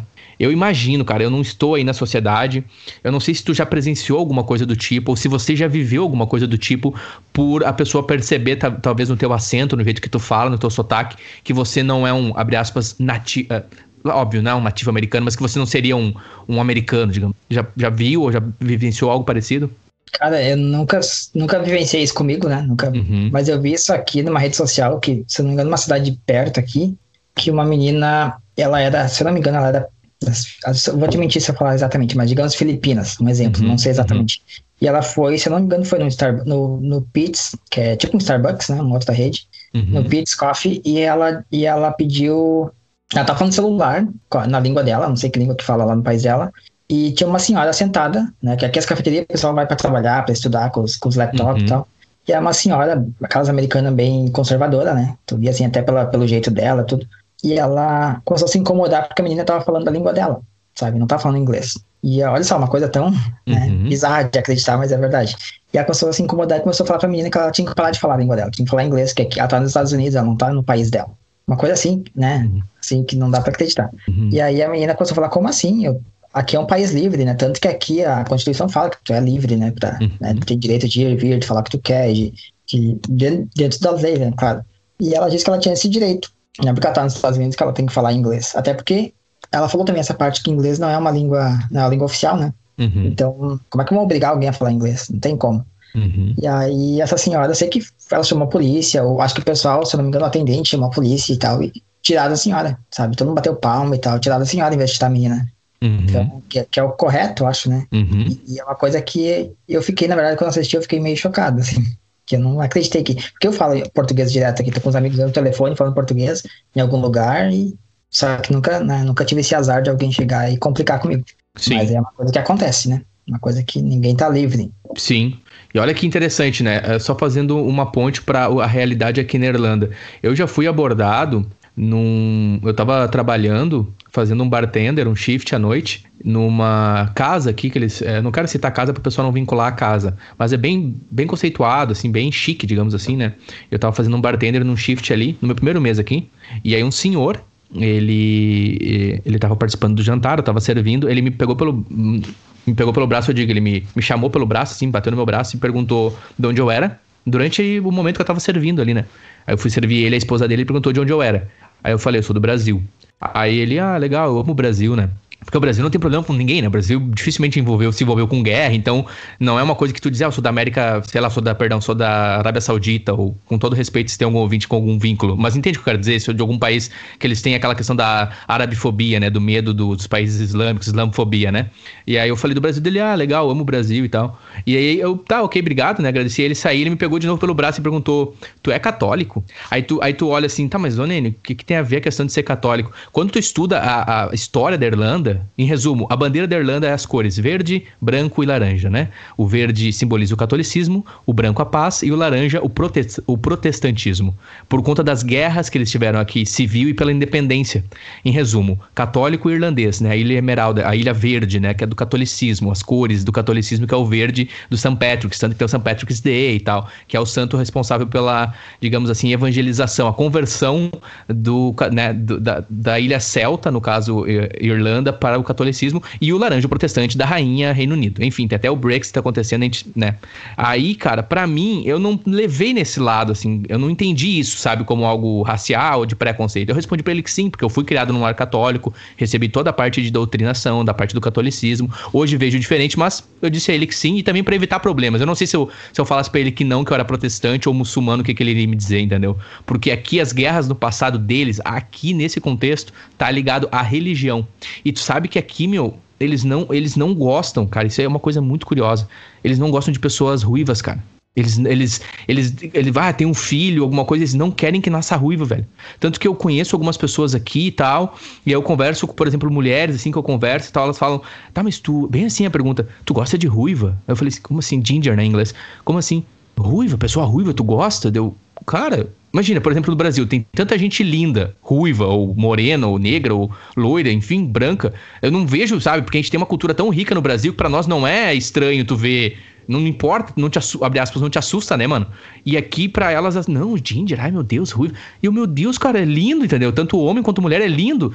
E eles não, cara, eles não gostam, eles é como se, abre aspas, fosse amaldiçoado. Não me levem pro lado ruim, não, não se entenda é, de maneira alguma ofendido se você é ruivo ou ruiva, tá? Porque eu, eu acho lindo, independente da aparência. Mas só um paralelo entre questão de muitas vezes o racismo, o preconceito, ele vai ele vai muito enraizado na, na, na, na, cultura do país. E se tratando dos Estados Unidos em específico, é a questão das guerras civis envolvendo também a questão da, da escravidão, né? Tá muito ligado do negro, principalmente, né? Acho que o, por isso que o Black Lives Matter é tão forte, porque ele é um carro-chefe para tantos outros problemas. Mas digamos assim, Exato Claro que outras vidas importam. É claro que vidas brancas, vidas amarelas, azuis, vermelhas, roxas, todas as vidas importam. Mas a gente precisa ter esse olhar, assim, mais entender a raiz, né? E ter esse zoom in pra entender, tipo, no, no quesito Irlanda, tem muito essa questão do catolicismo e do protestantismo. E questões pessoais deles, particulares, como questão do ginger, né? Da, da ruiva. Que é uma questão deles, assim. E nos Estados Unidos está muito forte, quando se fala em racismo, é entre questão do branco e do preto, né? Assim como também tem a questão do muçulmano, depois, principalmente depois do 11 de setembro. E, inclusive, eu quero ouvir de ti, assim, meu. Essa questão das religiões aí, cara. É, no geral, assim, tu vê que há, há, discussões, há debates, ou o pessoal é mais de boa, assim, quando fala, por exemplo, de islamismo aí, por exemplo, assim, o pessoal pega no pé, tu já chegou a ver, por exemplo, alguma mulher de burca aí pelos Estados Unidos, aí pela tua região, conta um tem pouco. Tem muito, tem muito, muito, muito. Várias colegas eu tive da, do Irã, da Afeganistão, uhum. colegas de escola, e, na verdade, eu não, eu, como eu tô falando assim, o meu exemplo é daqui, da minha região, né? Uhum. Eu não sei o resto do país, porque aqui, principalmente a Bay Area, né, da Califórnia, é muito diversificada. Então, eu acho que é a região com menos preconceito, inclusive, do resto do país. E aqui tu vê muito, assim, muita diferença de religião. Tu vê templo de qualquer religião, coisa que eu nem sei o que, que é, na verdade. Tu, tu encontra, assim, tudo uhum. de boas, normal. E pessoas também usando aquelas burcas, aquelas, a outra que não, é, não chega a ser burca, que é só uma parte, sabe? É... Tu vê muito na rua aqueles. Não é jihad. É... Jihad é a guerra. Não é jihad, é, é com had, cara. Que... Ah, desculpa, eu vou lembrar. Desculpa, eu vou... vai, vai vir, vai vir. E homens também, aqueles que usam aquele negócio na cabeça. Tem, eu sei que tem várias cores. Turbante, assim, seria, acho que seria um turbante do homem é turbante, né? Na cabeça, assim, que eles amarram um pano. Né? Se eu não me engano, é. O, o, o, eles têm o kipazinho, que é aquela redondinho que o judeu usa, que é um kipá, que eles usam em cima Isso, da cabeça, o homem. E aí o turbante é tipo assim. É o turbante, muitos hindus, hindus indianos e é, árabes usam, que é um tipo uma. Desculpa, o vinte não me levar, mas tipo uma toalha, assim, na cabeça quando sai do banho, sabe? Grande, assim, amarrado. Exato. Enfim. E cada, cada um cada um tem uma cor, né? Não sei se significa alguma coisa específica, uhum, ou se é uhum. por país, ou se é pela religião. Sei que tem muito que usam verde, tem uns que usam branco. Então, uhum. Um que é tipo uns vermelho com branco, como se fosse um xadrezinho, umas coisas assim. E o que eu vejo é que é um monte de gente igual, assim, sabe? Com aquele mesmo. Então, deve significar alguma coisa, que é, é bem interessante até isso, pra olhar assim. E, só que isso eu nunca vi preconceito até então aqui, com isso. Com religião, com forma de se vestir, assim, de, pela religião, né? No caso, que é essa. Uhum. que eles usam pela religião, né? Então, essas coisas eu não cheguei a ver aqui. Acredito que tem muito isso em alguns estados, né? Como eu te falei, mais conservador, mais pro centro do país, que é onde é que fica mais concentrado mesmo. Uhum. E, mas eu não consigo te falar muito sobre isso porque eu não, nunca fui para aquela região, como eu falei, né? Sim. Mas eu acredito que tenha, assim, preconceito também. Mas não Sim. aqui. Aqui realmente é mais com essa parte do, de cor mesmo, né? Do, do negro e branco, assim, que tem. E, inclusive, muita gente fala, né, que ah, Black Lives Matter, que é, ah, estão dando a importância somente para a vida negra.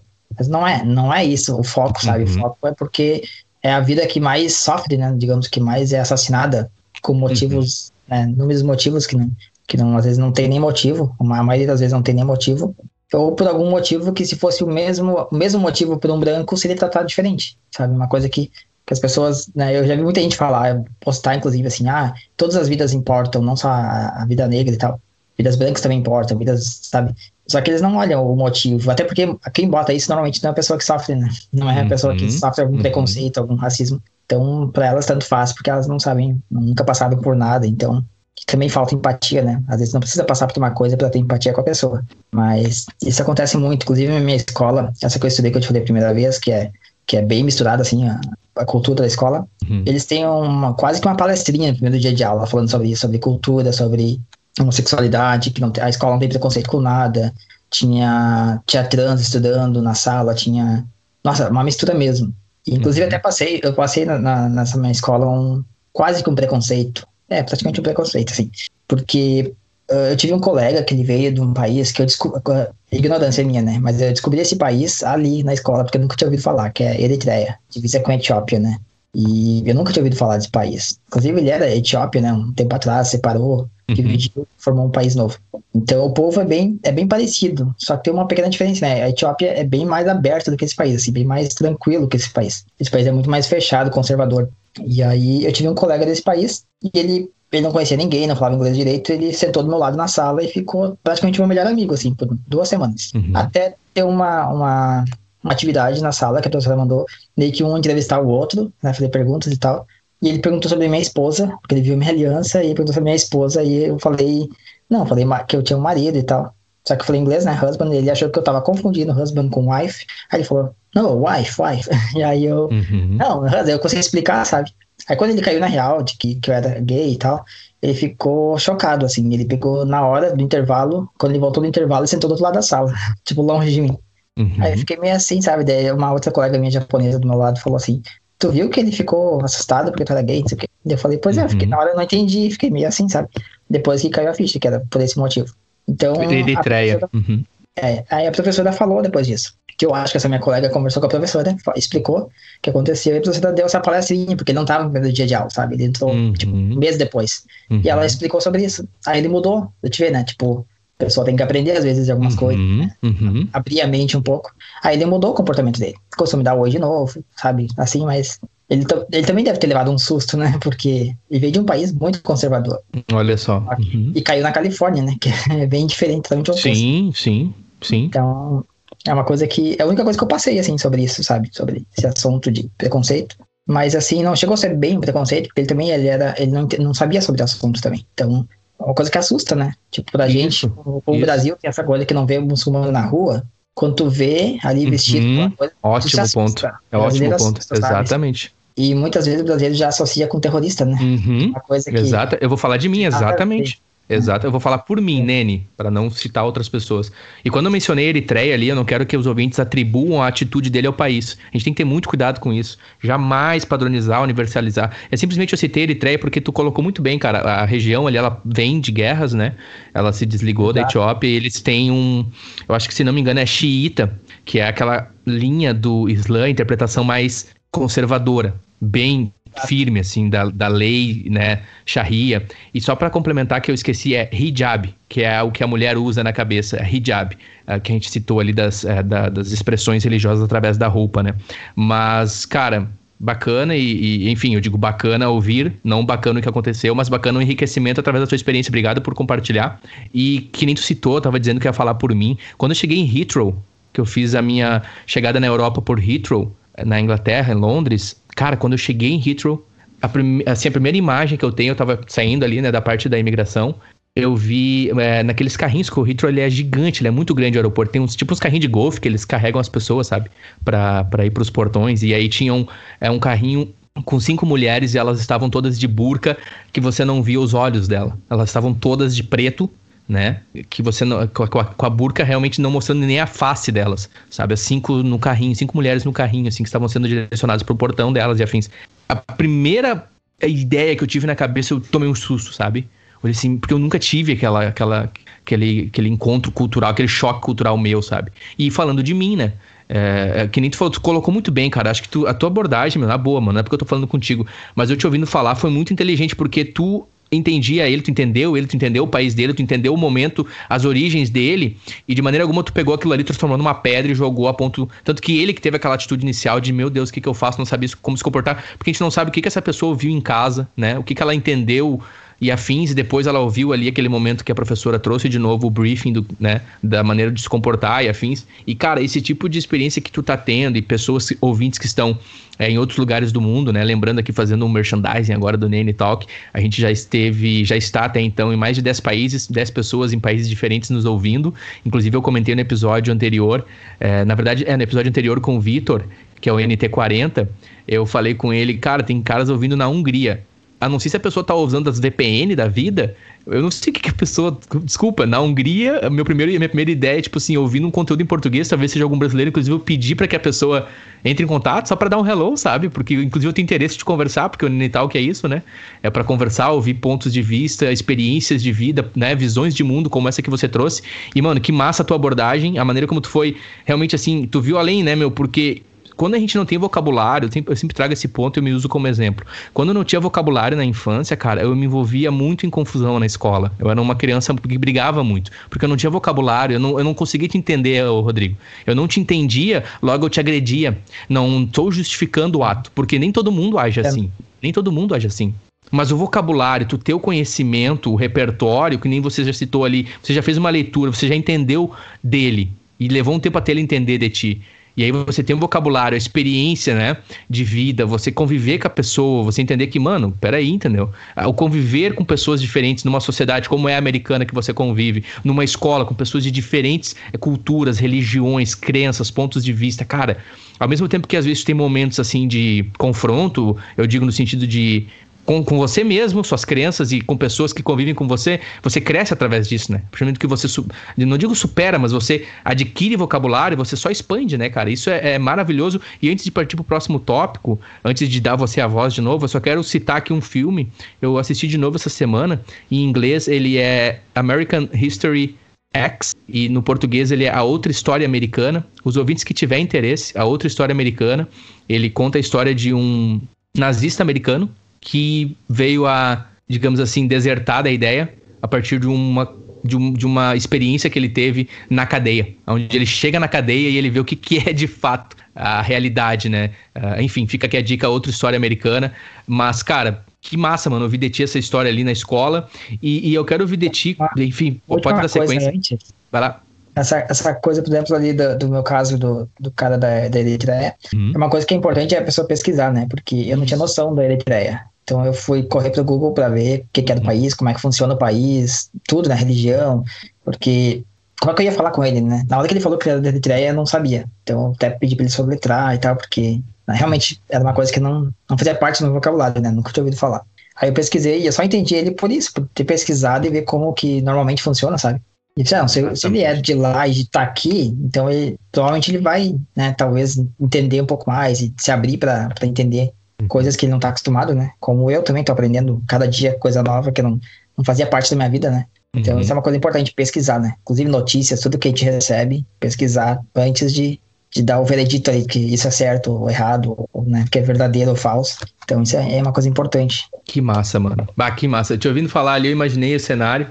Que massa, velho. E que, cara, deixa eu te perguntar uma coisa de você, assim, meu, porque eu lembro que foi eu não me engano, foi no Dia das Crianças, eu fiz um post dos Mamonas Assassinas. Porque para mim, e boa parte dos ouvintes aqui da geração ali que nasceu nos anos 80, 90, eu tô entregando a minha idade aqui. Espero que você não, uhum. não, não se sinta mal, Rodrigo, tô entregando as idades. Mas enfim, o Mamonas Assassinas, ele foi uma banda que ele se popularizou no Brasil, ele teve ali aquela meteora é, carreira meteórica e depois, é, infelizmente, teve um acidente trágico. Agora, o que pega muito com os Mamonas é o seguinte: nós ríamos né? Nós dançávamos músicas que, se você for analisar as letras, elas não contribuíam para um, o diálogo de hoje, por exemplo. O diálogo que a gente tem na sociedade hoje, ele é um diálogo muito mais aberto e inclusivo. E eu venho de uma cultura, posso falar de mim, Nene, que é uma cultura machista, racista, certo? Falando de mim, eu, Luiz Henrique Cardoso, não quero atribuir de, de maneira alguma ao local, à cidade, a, não, falando de mim, minha família, é, questões que eu aprendi, que eu vi, que, enfim, é,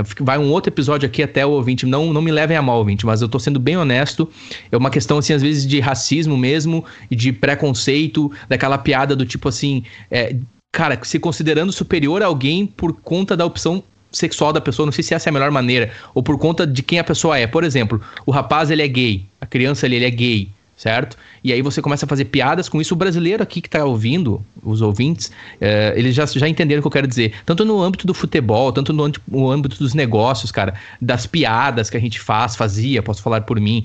E o Mamonas, ele faz ali é, músicas como Robocop Gay, ele, ele, em alguns momentos, ele é bem homofóbico, né? Ele é bem homofóbico e a gente ria disso, a gente zombava disso. E a, a maneira Exato. como a sociedade recebeu aquilo era, era como se aquilo era certo. Era como se era certo zombar de nordestino, zombar de gay, zombar de, de enfim, de lésbica, e enfim, aquela coisa bem machista, cara. E eu gostaria de ouvir de ti, meu, porque tu trouxe um ponto para mim muito bacana. Eu lembro que foi ali que a gente teve, assim, o primeiro contato, porque você já vem ouvindo alguns episódios do Nene Talk, inclusive obrigado. Obrigado por suportar, por estar aí. Você dá feedbacks, o Rodrigo é um dos ouvintes. Desde Luiz.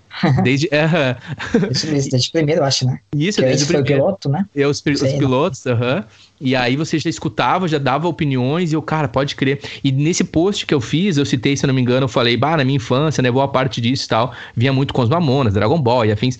E aí você trouxe para mim o seu ponto de vista, né, o teu ponto de vista. Você disse, cara, bacana, também escutei, só que você se sentia de alguma forma também, vamos lá, ofendido, né, pelas letras, eu me corrijo. Eu quero ouvir de ti também, por favor, fica à vontade, Exato. hein. Me corrija. Exato, eu não, eu não, lembro a minha idade, mas eu acho que eu tinha 11, 10, não, 11, 12 anos. Eu tenho 36, vou falar, não tem problema. Eu tenho 32. Mas uh, é, eu tinha, acho que 11 ou 12 anos. Não sei se foi 95 ou 96, Mamonas, foi por aí, né? Por ali. E aí eu já era gay, né? Já sempre fui, mas eu já sabia que eu era gay, só que eu não jamais eu aceitava, né, na época. Então, pra mim era uma coisa que ia passar, sabe? Então, essa eu sempre fui tímido, né? Talvez por esse fato também, de ser gay e não, não, não me ver na, na sociedade da forma que as pessoas talvez me viam, sabe, o que eu deveria ser, como na minha cabeça, né? Uhum. Então, eu sempre fui tímido, acredito que isso é o um motivo. E essa parte dos Mamonas, eu, eu gostava muito dos Mamonas, né? Tipo assim, da banda em geral, como todo mundo, né, na época. Não importa se era criança, se era uma pessoa de mais idade, não importa, todo mundo gostava, né? Inclusive com o vocabulário que eles usavam, palavreado, tudo na época era tranquilo. Só que essa parte, tipo, dentro do Robocop gay, que a gente tava conversando outro dia, é uma parte que me deixava muito assim, eu não sei explicar, mas parecia que todo mundo tava vendo que eu era gay, se eu tava cantando a música. Se eu estivesse cantando ou, ou apreciando a música de alguma forma, me divertindo, a impressão que eu tinha na minha cabeça é que todo mundo tava me jogando, sabe? Ah, tu é gay, tu, tá, tu gosta dessa música e tal. Sendo que né, todo mundo gostava da música. Uhum. Então, é uma coisa que me deixava muito assim, meio que. Eu me sentia julgado, na verdade, com essa música. Então, é uma coisa que me deixava muito mal, assim, quando tava numa festa, uma coisa, um, sabe, um lugar tocava música, todo mundo zombava, ria, debochava, e parecia que eles estavam debochando de mim, sabe? Estavam uhum. rindo da minha cara. Então, essa, eu, eu, tomava a música pra mim, assim, como se eu fosse a música, entende? Sim. Então, a música era piada e a, né, logo eu era piada. E logo você. Uhum. Então, isso é uma coisa que me deixava muito mal, assim, na época. Mas uh, é uma coisa que hoje em dia eu vejo diferente, claro, né? Eu sei que hoje em dia não funcionaria mais o Mamonas da forma que era, né? Da época, assim. Exato. Mas Exato. talvez eles também não tinham. Como, como aquela coisa, né? o Brasil tem essa cultura de fazer piada, hum. de, de zombar de outras pessoas, da aparência física, da condição, né? Da, da, orientação sexual, de às vezes de cor, né? Que tem aquelas piadas super racistas, né? Uhum. Do uhum. Brasil. Então, uh, é uma cultura brasileira isso, né? Tem que mudar, tem que, uhum. mas vai, talvez, não sei quanto tempo vai demorar para mudar, para o pessoal cair na real que isso não é legal. Uhum. E é uma coisa que eu comecei a ver isso aqui, né? Muita, por exemplo, outro exemplo é o, os programas de TV, né? De, de, de humor do Brasil da época. Né? Não sei, Zorra Total e afins, não lembro de todos os programas, mas que era só piadas disso, racistas ou, né? Uh, homofóbicas. Homofóbicas e cultura da pessoa, né? Às vezes botava ali um japonês falando tudo errado, sabe? Pra dar risada, falando, botar o chinês falando falando palavras trocando letras e tal, para o pessoal rir. O, isso, o negro nunca era protagonista, dificilmente o negro é, era o protagonista. Até em novelas, né? Se for olhar as uhum. novelas, uhum. eram só. As negras eram só as, as empregadas da casa, né? As uhum. faxineiras, uhum. ou as babás. Então, nunca era uma, uma mulher rica que mandava nas outras pessoas, ou que tinha, ou que ela tinha empregados, né? Nunca era uhum. visto dessa forma. Então, é uma coisa que eu comecei a ver aqui, sabe? A cultura. E essa coisa de, não sei se tu tá ligado do blackface, que eles faziam muito Uhum, uh, uhum, aquela cultura uhum. de pintar a cara de preto. Pintar a cara de preto. Uhum. Né? Que é uma coisa, nossa, muito antiga, né? Uhum. E o Brasil até pouco tempo tinha isso. Não sei se ainda tem, na verdade, não, eu tô por fora, mas até pouco tempo tinha isso nos programas de humor. De pintar cara, botar um nariz desse tamanho e fazer, uhum. sabe, fazer aquelas. Um estereótipo racista. Uhum, exatamente. Exato. E todo mundo acha graça, né? Então, é uma coisa que eu comecei a ver aqui. Eu comecei a não apreciar isso, mas depois que eu aprendi que, que tá errado, sabe? Comecei a ver com outra visão. Então, é uma coisa que toda vez que eu vejo isso no Brasil ainda, eu fico assim meio que sem graça, sabe? Porque, sim, sim. É, eu vejo as pessoas rindo e eu não posso fazer nada, né? Eu, eu posso né, dar minha opinião, mas muitas vezes não vai, não, a pessoa não, não vê da mesma forma que eu, porque às vezes não teve experiência ou não viu de outro lugar, nunca saiu dali, daquela cultura, uhum. sabe? Às vezes não precisa sair do Brasil para sair da cultura, né? Exatamente. Pode estar no Brasil, pode pesquisar, pode ver isso, aquilo, então. E Exatamente. isso acontece muito. Cara, muito bacana. E te ouvindo falar, meu, nessa questão também, continuando na questão do gênero, é... eu não sei, me ajuda, cara. Opção sexual é a melhor maneira, né? Me ajuda. Não, na verdade, é orientação. Orientação, opção é tem, me ajuda. pode optar, né? Isso, Opção orientação. pode escolher. Isso, isso, boa. quero ser essa. Uhum. Então, orientação. Hum. Isso, né? Orientação. Uhum, orientação. Cara, eu tava vendo aqui, meu, porque eu conversei contigo também, a nossa última conversa aí uh, foi sobre tecnologia, né? Você é uma pessoa que. Enfim, primeiramente, antes de entrar nesse assunto, obrigado, cara, por compartilhar. Obrigado por falar o teu ponto de vista, eu acho muito importante, muito obrigado. Não me leva mal, mas eu acho muito bom ouvir. Eu aprendo muito, talvez alguns ouvintes me pegam às vezes com comentários, tipo assim, o que o menino quer dizer, sabe? Eu realmente continuo aprendendo, continuo aprendendo, sou grato mesmo, assim, porque a empatia, cara, quando ela realmente, quando você desenvolve isso, meu, ela transforma você. Ela, quando, quando eu ouço de você e eu consigo, pelo menos, tentar ver um pouco sobre você através da tua cosmovisão e sentir um pouco, cara, muda, me muda, eu já não consigo mais, mano, sério, eu não consigo mais. Amigos meus, às vezes, eles mandam é, piadas, assim, na, no WhatsApp, coisas, eu não, simplesmente não respondo mais. Eu não vou ser o, ali, o, o ditador que vai dizer, meu Deus, você merece ir pro inferno, porque eu simplesmente seguro e digo assim, mano, sabe? Acho que não. Eu não vejo mais graça, cara. Não consigo mais. Inclusive, é uma mudança que vai com o tempo. Acho que né, ser humano depende muito da cultura da pessoa, de onde ela vem, não é de uma hora para outra. E muitas vezes você querer trazer um discurso ditador, não é o teu exemplo, tá? Por favor, não tô dizendo que você tá fazendo isso. Mas às vezes tu entende aquela pessoa que ela tá lá e tipo, não, porque tem que ser, porque isso, que aquilo. Acho que é, é o tempo, uh, você tem que ter o amor também, a paciência com a pessoa, que nem você foi lá, estudou o rapaz, você viu, bah, o cara vem dessa região do mundo, o cara é por isso, é por aquilo. Então você também teve ali a sua, né, a tua atitude ali, que falou muito, continua exaltando aquela parte ali. Cara, obrigado por compartilhar, por falar sobre. E, meu, por me corrigir, inclusive, orientação, porque eu já falei algumas vezes opção, sempre me perco opção, enfim, perdão, orientação. Eu quero ah, falar do. Muitas vezes mesmo. Isso, Mas... eu quero. Isso, nunca é por má intenção, porque tem isso também, né, meu? Às vezes não é a intenção da pessoa, às vezes, de novo, é muito difícil julgar, mas às vezes a pessoa, ela falta o vocabulário. Que agora aprendi contigo aqui, orientação, falta o, alguém chegar, mano, ó, é por aí, entendeu? Acho que aqui a orientação vai ser mais clara e tu vai não vai ser pego em má interpretações, cara. Show de bola. Meu, o Alan, cara, Alan Turing, né? Com, quero, inclusive, o jogo da imitação é um filme. Onde eu quero chegar com o meu ponto? A gente falou sobre TI e você, né? Da, você que tá aí no. Você tá no, digamos, no, digamos, num dos polos mundiais, né? Na região de São Francisco, na área de TI. O Alan Turing, meu, ele. Quem foi o Alan Turing, cara? Ele. Desculpa o ouvinte aí se eu tô sendo redundante. Ele foi um cara que foi muito usado na parte da matemática pelo governo na época da guerra, aqui na parte da, da Europa, no Reino Unido, porque ele era um gênio, um gênio. Ele é um gênio da, da computação, ele desenvolveu o que seria. Ele, ele é considerado o pai da computação. Tá? Ele desenvolveu uma máquina que conseguiu fazer a leitura, eh, interpretar os códigos dos inimigos na época. Certo? Eu não quero citar nações aqui. Uh, e aí, meu, esse cara, na época em que ele viveu, era proibido ser gay. Proibido ser gay. E esse gênio que salvou muitas vidas, muita, ele é o pai da computação, de novo, Alan Turing. Por favor, ouvinte, quem tem um tempo, vai atrás, vê o filme, o jogo da imitação. Ele, olha só a sentença dele. Cara, isso aqui é tão triste, velho. A sentença que, que deram pra ele as opções. É pena de morte ou castração química. Mano, e isso aqui eu tô falando, cara, isso aqui é século passado. Isso aqui eu não tô falando da, da Idade da Pedra. Isso aqui eu tô falando ali atrás, recente. E ele escolheu a castração química e por fim ele veio a tirar a sua vida. E ele deixou uma carta, ele amava um dos profissionais que trabalhava com ele, afins, ele era gay e ele, um herói de guerra, um herói, digamos, um herói de guerra que fica relativo, mas uma pessoa que salvou muitas vidas através do conhecimento dele, servindo ao seu país como matemático e vindo a se tornar por muitos o pai da computação, uma pessoa que sozinha foi rejeitada pela própria sociedade a qual ele contribuiu tanto, cara, pelo fato de ser gay, mano da orientação sexual dele, sabe? Eu tenho. Eu, quando eu vejo isso, quando eu vejo o filme dele, cara, sério, no final, mano, falando sério mesmo, cara, eu choro, velho.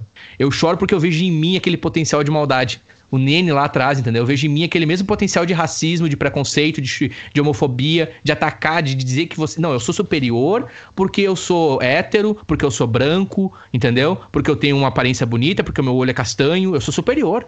E aí você vai ver a, raiz disso, cara, na minha visão, tanto religiosa, é uma questão até mesmo às vezes, me perdoa ouvinte, assim, cara, minha, minha revisão, assim, demoníaca, cara, uma coisa ruim mesmo, como diz no inglês, evil, uma coisa que só destrói, né, mano?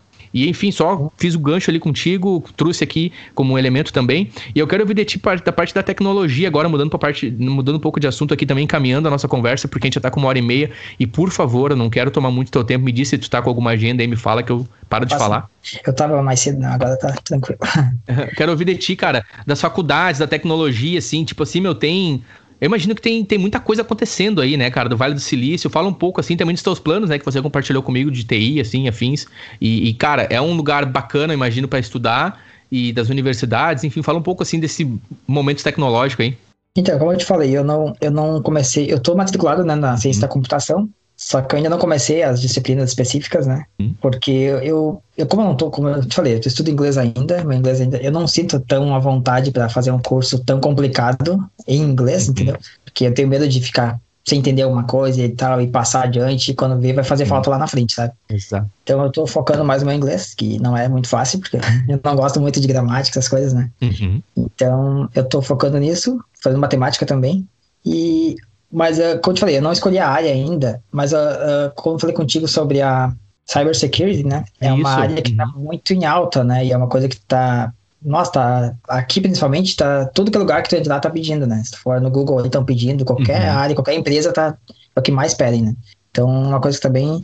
Só que na, eu tava pesquisando no meu college, por exemplo, não tem curso específico desse de graduação. Tem os cursos mais Uhum, simples. uhum. Então, eu vou ter que procurar um outro, terei que procurar um outro, outro college, college, por exemplo. E até pensei em fazer esse mais simples, para já ter uma noção, né? Uhum, mais ampla uhum. e tal. Não é tão Exatamente. complicado, é mais curto, sei, eu acho que é um ano, se eu não me engano, um ano e meio, para ter mais, uma mais essa noção, porque eu- não sei muito de tecnologia, entendeu? Assim, eu Uhum. gosto muito, eu faço tudo, eu me meto em coisa que eu não, não sei, até aprender por Uhum. conta, então por isso que eu resolvi realmente estudar essa área, porque é uma área que eu, eu sempre gostei muito, assim, de tecnologia, de, de mexer em software, comecei a programar tempo no Python sozinho, mas assim, por conta, então eu Uhum. não aprendi muito, né, porque eu provavelmente comecei da forma errada, então, mas é uma coisa que eu gosto, que eu tenho interesse, sabe, então é uma coisa que eu tenho muito essa vontade, tenho essa vontade de fazer aqui, até pelo fato de aqui ser mais, como diz, conceituado na área, né, Uhum. Então, Vai, imagina. eu, Uhum. eu penso no futuro, até se eu for pro Brasil, por exemplo, sendo formado aqui, eu acho que já tem um, um grau mais elevado, né? Poxa, mano. Só Considera mais, mesmo que às vezes não seja tanto, mas pela consideração, sabe? Ah, inevitavelmente tu vai estar em contato com a. Mano, tu vai estar em contato com a primeira linha de tecnologia. Inevitavelmente, cara. Porque a gente tá falando de Vale do Silício, tá ligado? É onde tudo aconteceu, meu. É na região onde tu tá aí. Pra essa área, bah, é, cara, uma das melhores regiões do mundo, digamos assim. Pra tu te especializar.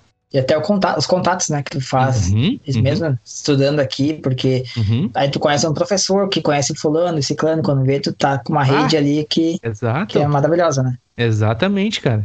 Cara, que massa e que bom, eu fiquei feliz quando tu falou.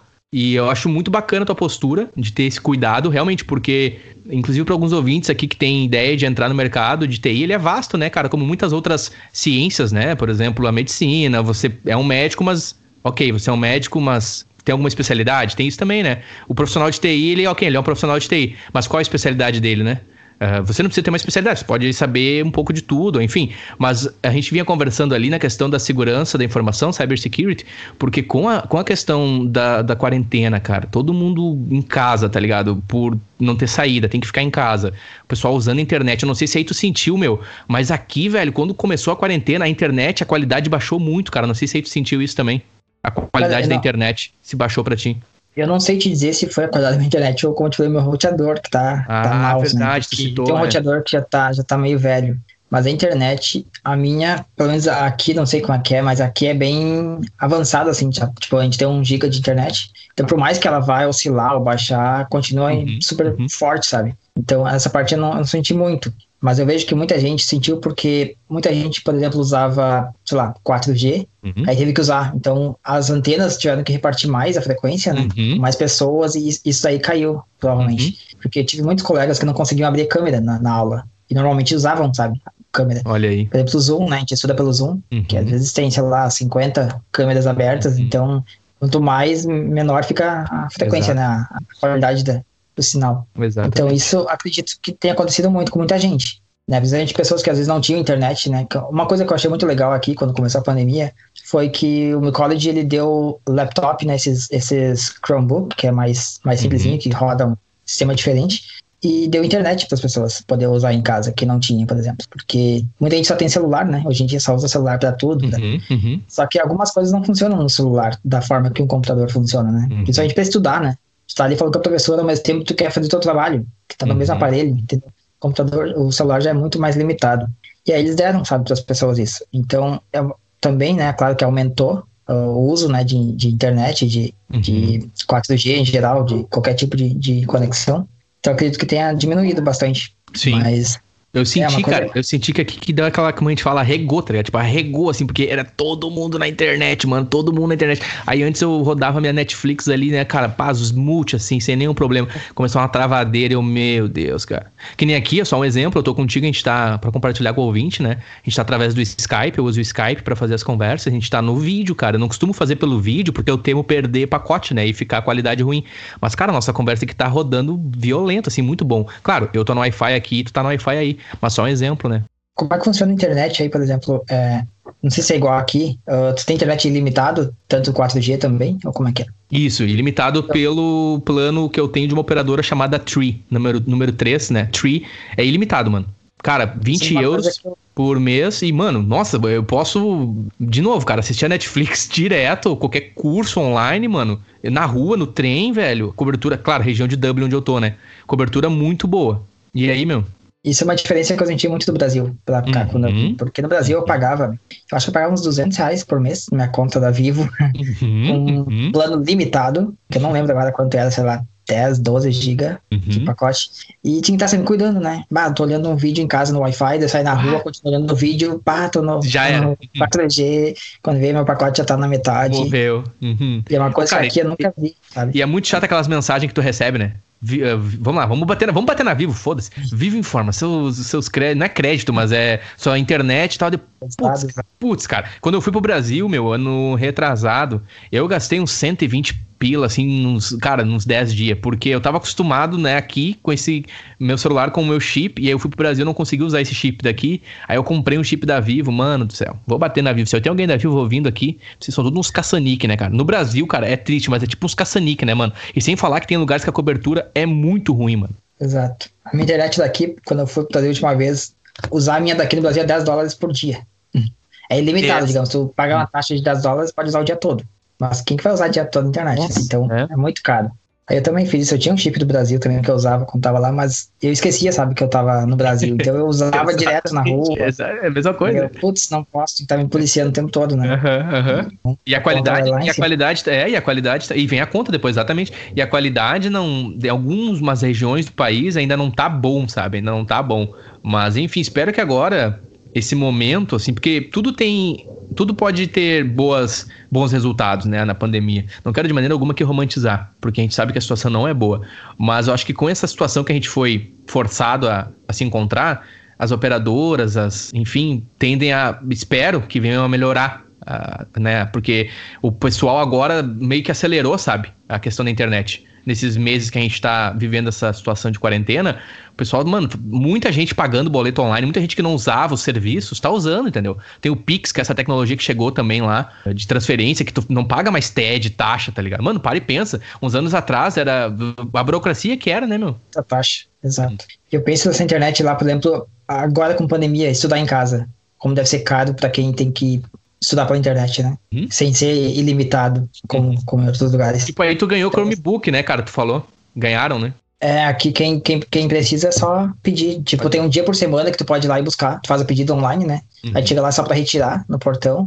E é tipo. E um chip também, né? Com internet ilimitada. Já ganha com. E, e é grátis, 100% grátis, sabe? Pra quem não tem, tipo, em casa, ou quem só usa o celular. Bah, eu tenho condições, mas eu não quero comprar só pra, pra ter essa aula online, sabe? Porque eu uso meu celular e tal. Tu vai lá, pega emprestado, quando acabar, ou quando tu resolver devolver, tu devolve. Tipo, é bem aí, uma coisa que que eu, eu achei quero, muito. Eu... Sim, eu não quero entrar muito em detalhes de benefícios, porque eu não quero gerar no ouvinte. Sabe como é que é, né? Eu, pelo menos, quando eu vejo alguém falar de coisas boas que tá vivendo em outro país, eu, particularmente, às vezes a inveja me bate, assim, eu fico assim, ai meu, Deus, começaram a falar das coisas boas lá e eu aqui, né? Dá uma certa raivinha, né? É, entendeu? Eu não, não quero entrar tanto, mas eu imagino dos muitos benefícios, claro, a gente falou até aqui de questões sociais, exemplos, é, a nossa primeira conversa, eu espero ter mais conversas contigo, assim, sabe?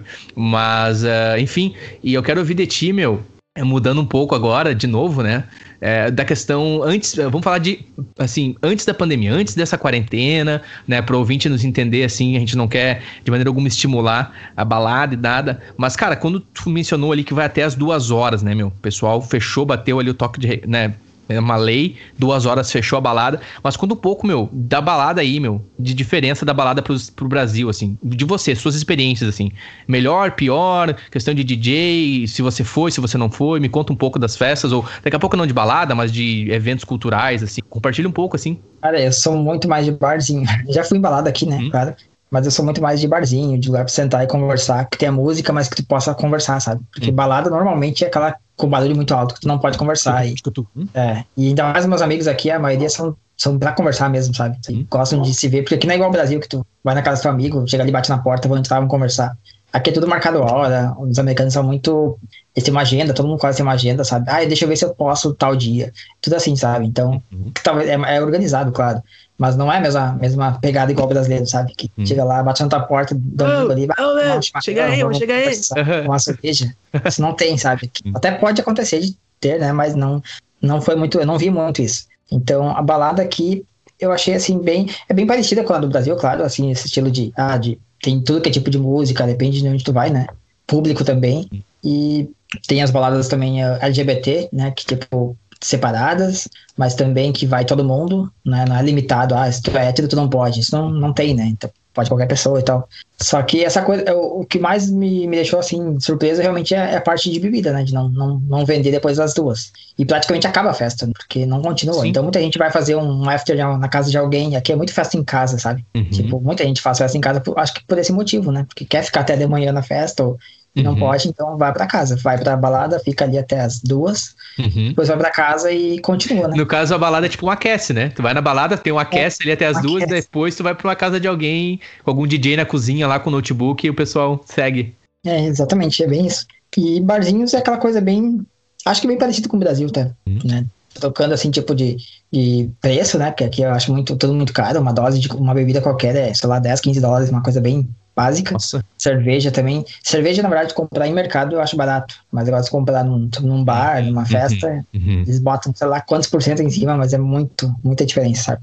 Quando chega um café, 5 dólares. Eu não sei uma bebida agora, digamos que uma cerveja uma balada é 10, 15, sabe? Essas pequenas, long neck. Uhum. Então, eu acho muito caro, sabe? Pra te beber assim numa balada. Tipo, beber à vontade, sabe? Tipo, no Brasil que a gente vai lá, sabe? Uhum. Então, essa parte é diferente de, de horário mesmo. Mas em geral, música tem tudo que é coisa, né? Tudo que é tipo. Tem festa só eletrônica. Eles fazem muita festa aqui, assim, uh, temática, sabe? Tipo, ah, aquela festa do, do, branco, digamos que é tudo de branco. Eles fazem com DJ, sabe? Tipo, uhum. às vezes tem DJ internacional e tal. Uh, meio temática, sabe? Tem Halloween, tem muita festa de Halloween. As baladas todas fazem. E uhum. o pessoal leva muito a sério, né? Que tipo, no Brasil, agora tá pegando, acho, mais essa cultura, né, de Halloween. Uhum. Que é aqui. E aqui também tem Uh, tem muita coisa que eles pegam também de outros, tipo St. Patrick's Day, que não é daqui, né? Mas uhum. aqueles pegaram isso também, o americano uhum. pegou, então sai na rua nesse dia, tu vê todo mundo de verde, com aquelas roupas meio chapéuzinho, sabe? Chapéuzinho. Isso uma eu fiquei bem assustado. Falei, não, eu tô na Irlanda, eu tô nos Estados Unidos. Uhum, uhum. Aí minha professora ainda falou que, que eles tomaram essa cultura, então todos os bares têm karaokê, com músicas irlandesas, que até tem umas palavras que eu nunca vi falar, sabe? Que é umas misturas de umas coisas lá, meio dialeto, sei lá o que, que é aquilo. Eu achei muito, bem, bem legal, sabe? Bem interessante, assim. Então, assim, então meu, eu não assim, tenho muita experiência de balada, né? Como te falei isso, né? Assim, no geral, é um pouco só da questão do de ser mais agendado as questões. E essa questão de bater duas horas, mano, todo mundo em casa ou vai para casa, bebe até as duas, depois o bar fecha, e aí o pessoal vai pro after. E aí, se você não quer gastar, é melhor comprar no mercado e receber os amigos em casa. Se você quer fazer uma social um pouco mais né, diferente, vai, mas já vai com o bolso preparado que você pode tomar algum susto, assim, pelo que eu entendi. Depende do ambiente que você for, né? E essa coisa que aqui tem de taxas separadas, sabe? Isso é uma coisa que me confunde muito. E tudo, né? Tu vai no mercado, tu pega ali um produto na prateleira, tá, sei lá, 5 dólares, tu chega nos 5 dólares, tu não vai pagar, porque é 5 dólares mais o imposto, que não tá ali. Ah, entendeu? entendi. Isso é uma coisa que me pegava muito, sabe? Então, inclusive bebida, né? É uma coisa que muitos brasileiros, quando vem pra cá e não tá acostumado, uhum. vai ali com o dinheiro contado, né? Tipo, ah, uhum. ah, comprar uma coisa que tá 9,99, vou levar 10 dólares. Aí chega lá, tu não Tem consegue pagar porque... O imposto, né, é, né, que seria, né? Imposto, isso que no Brasil já é calculado, né? Já tá em cima uhum. junto. Tipo, já vem tu vê o preço ali ao final, né? Uhum, Brasil. Exatamente. Mas é restaurante, a gente tem que pagar 10% ou 20% lá, separado. Mas fora esse mercado, e aqui não, aqui é tudo assim, sabe? Tudo tem que uhum. pagar a taxa separada, que tu não vai ver a taxa, tu que tem que calcular. Sim. Então, que normalmente é 10%, né? Mas essa é uma coisa que eu achei bem, assim, diferente, sabe? Porque tu vai no Sim. mercado, tu tem que calcular, tu mesmo. Uhum. Então... Aí, aí na região e... onde tu mora, o pessoal é mais caseiro ou ele é mais, é mais assim, de, de pub, de balada, assim, na região onde tu mora? Tu sente isso ou o pessoal. Minha cidade, a minha cidade é bem caseira. É uma cidade pequena, não é turística. Não é pequena, uhum. comparando com Campo Bom, é grande, sabe? Uhum. Mas é cento e poucos mil habitantes. Mas uh, é uma cidade que não é turística, então é bem assim, como se diz, muito família, assim, muito, não tem muito bar, pub, essas uhum. coisas. O pessoal daqui vai tudo pra São Francisco, né? Que é a maior da região. Ou Oakland, né? Oakland é 15 minutos aqui de casa. São Francisco é 25. Que massa, meu. 20 minutos. E aí, uh, aqui de casa, se eu pegar o, o, trem, metrô, né? Eu chamo de trem, metrô, que eu nunca sei. É tipo de Porto Alegre, que eu não sei se é trem, se é metrô. é, usado como trem, entendeu? Exatamente. E aí, tipo, eu pego aqui em casa, 35 minutos, estou no centro de downtown São Francisco. Tipo, é bem prático, assim, sabe? Bem de boa. Então, todo mundo aqui usa transporte, assim, e vai pra cidade grande. Uhum. Pra balada, pra restaurantes, a maioria que quer uma comida mais sofisticada, sai daqui, porque a minha cidade mesmo não tem muita coisa uhum. boa, assim, porque não tem público, sabe, para isso. E quem gosta vai pra cidade maior, então restaurante mais básico, tudo mais básico aqui, os barzinhos também. Então, até por isso eu, que eu gosto aqui, pra morar. Isso, eu ia te dizer que eu imagino que é muito bom para morar, cara, para descansar mesmo, pra ter uma paz. Não, não viver num downtown da vida que é uma barulheira, a gente, às vezes, não tô dizendo em todo lugar, mas, né, às vezes tem algum barulho de carro, trânsito, tudo, né? É, tem várias desvantagens morar em cidade grande turística, né? É muito legal porque tu tá perto de tudo que tu quer ver. Só que a, a, quando tu é turista é uma coisa maravilhosa, mas quando tu uhum, mora ali, uhum. tu não tem a mesma visão, sabe? Exato. Eu vi assim como, nossa, eu sempre meu sonho é morar em São Francisco, sabe? Aí quando eu comecei a, a, frequentar São Francisco, assim, nossa, eu não quero morar aqui porque é turista 24 horas por dia, tipo, nunca acaba tu vai no mercado, no meio do caminho, 50 pessoas pediu pra te parar de tirar uma foto delas, porque eles não têm alguém pra tirar foto. Então, tu, sabe, é, é uma coisa assim meio que. Hum. de vez em quando tudo bem, sabe? Mas quando é todo dia. Todo dia. Meio... Tu não descansa, né? Te estressa, né? Sem falar que o custo de vida, né? É muito mais alto, assim. Uhum, tipo, uhum. Pra alugar um, um apartamento básico de São Francisco, comumzinho, é 3.500 dólares pra cima, sabe? Básico, um quarto, dois. Porque a maioria das pessoas divide. 3.500 né? dólares. Nossa, sim. Aí divide os casais entre, às vezes, dois, quatro, quatro pessoas é. no. Pá, pode crer. Mas Faz sentido. maior, tipo, um quarto extra já aumenta um monte. Então, sim. eles dividem, às vezes, uma, é um, às vezes uma peça, sabe? Um, um estúdio, por exemplo, os uhum. jovens, né? Tipo assim, pessoas solteiras e tal, eles dividem uhum. um estúdio, às vezes, em quatro, cinco pessoas. Um sim. estúdio. Aí tu uhum. imagina. É tudo sim. meio que, sabe, um lado assim, mas só assim pra sobreviver, né? Quem, quem, por exemplo, depende de morar em São Francisco por algum motivo. Trabalha talvez é assim, em algum. Trabalha ali, que, porque tem essa coisa. O pessoal, a maioria das, das cidades vizinhas trabalha em São Francisco. Só que aí tem que atravessar a ponte para chegar lá. Então é congestionamento por tudo que é lado. Então é bem, bem complicado mesmo uhum. trabalhar lá uhum. e, e morar em outra cidade. Que massa, cara. Eu quero encaminhar pro, pro desfecho da nossa conversa, porque eu sinto, ô, Rodrigo, se deixar nós aqui, velho, eu já ia esquentar uma água para dar chimarrão vai até amanhã de manhã. E, enfim. Quero, quero ter... Quero ter mais conversas contigo, sim, cara. De novo, muito obrigado pelo teu tempo, meu, por compartilhar as tuas experiências, tuas visões de mundo, teus pontos de vista, sabe? Muito obrigado. Tenho certeza que muitos ouvintes, assim como eu, vai ter assim mais vocabulário a partir dessa conversa para entender conceitos, pontos de vista, para, enfim, mais empatia e crescer a partir disso. Eu quero, uh, antes de finalizar, te perguntar uma coisa do Brasil que você sente falta e uma coisa dos Estados Unidos que você ama muito. Ah, coisas do Brasil que eu sinto falta. Eu sinto falta de coisas que muita gente não gosta. Pinhão é uma coisa que eu sinto falta do Brasil. Pinhão, porque aqui uhum. não existe, né?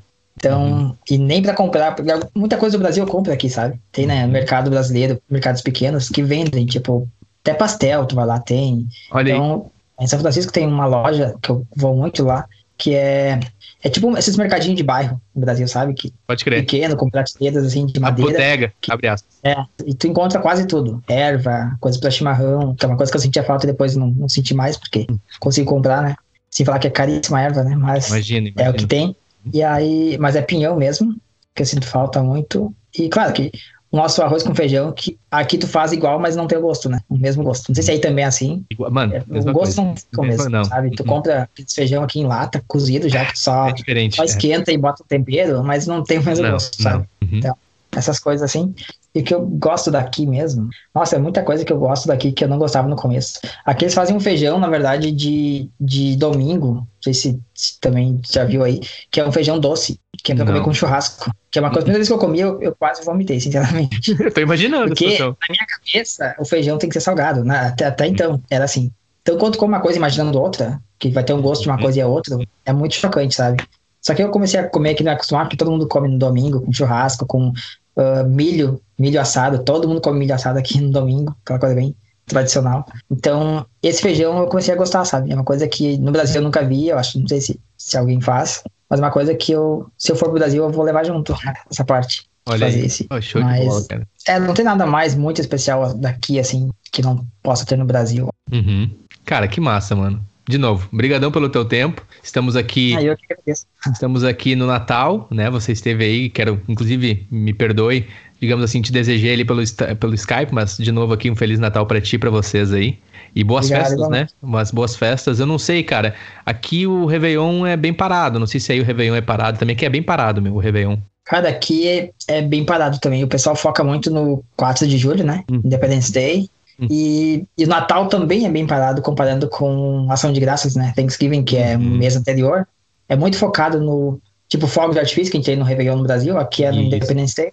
E aquela ceia maravilhosa é no Thanksgiving. Natal é bem mais uhum. simples, bem mais tranquilo, sabe? Então, Isso. essa parte também é uma coisa que eu sinto falta, que no Brasil, Natal sempre foi com família, Réveillon com família, aquela coisa assim de festa, uhum. dançar até de manhã no Réveillon. Uhum. Aqui o pessoal vai dormir, espera meia-noite, vai dormir, ó, às vezes nem espera meia-noite, nem espera. às vezes uhum. às 11 vai dormir, é bem de boa, assim, então, isso é uma coisa que eu sinto falta. Mas Pode é crer. Bem parecido com aí, então.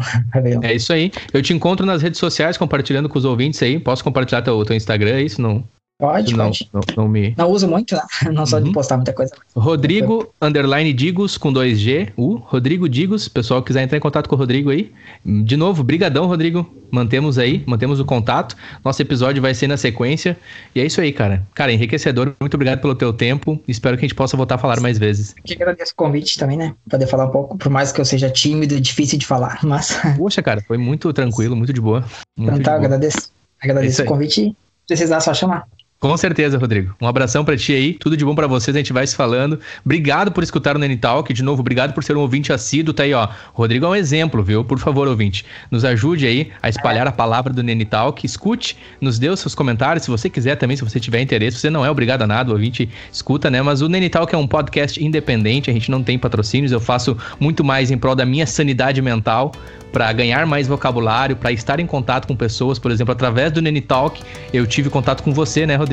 E cara, para mim isso aí é enriquecedor mesmo. Aí quando não consegue olhar, uh, ouvir um episódio, faz uma uma maratona, como eu faço às vezes. Isso, isso, exatamente. É isso aí.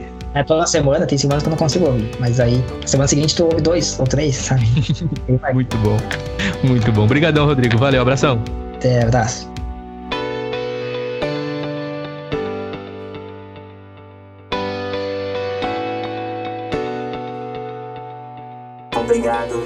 Escutar este episódio. Talk.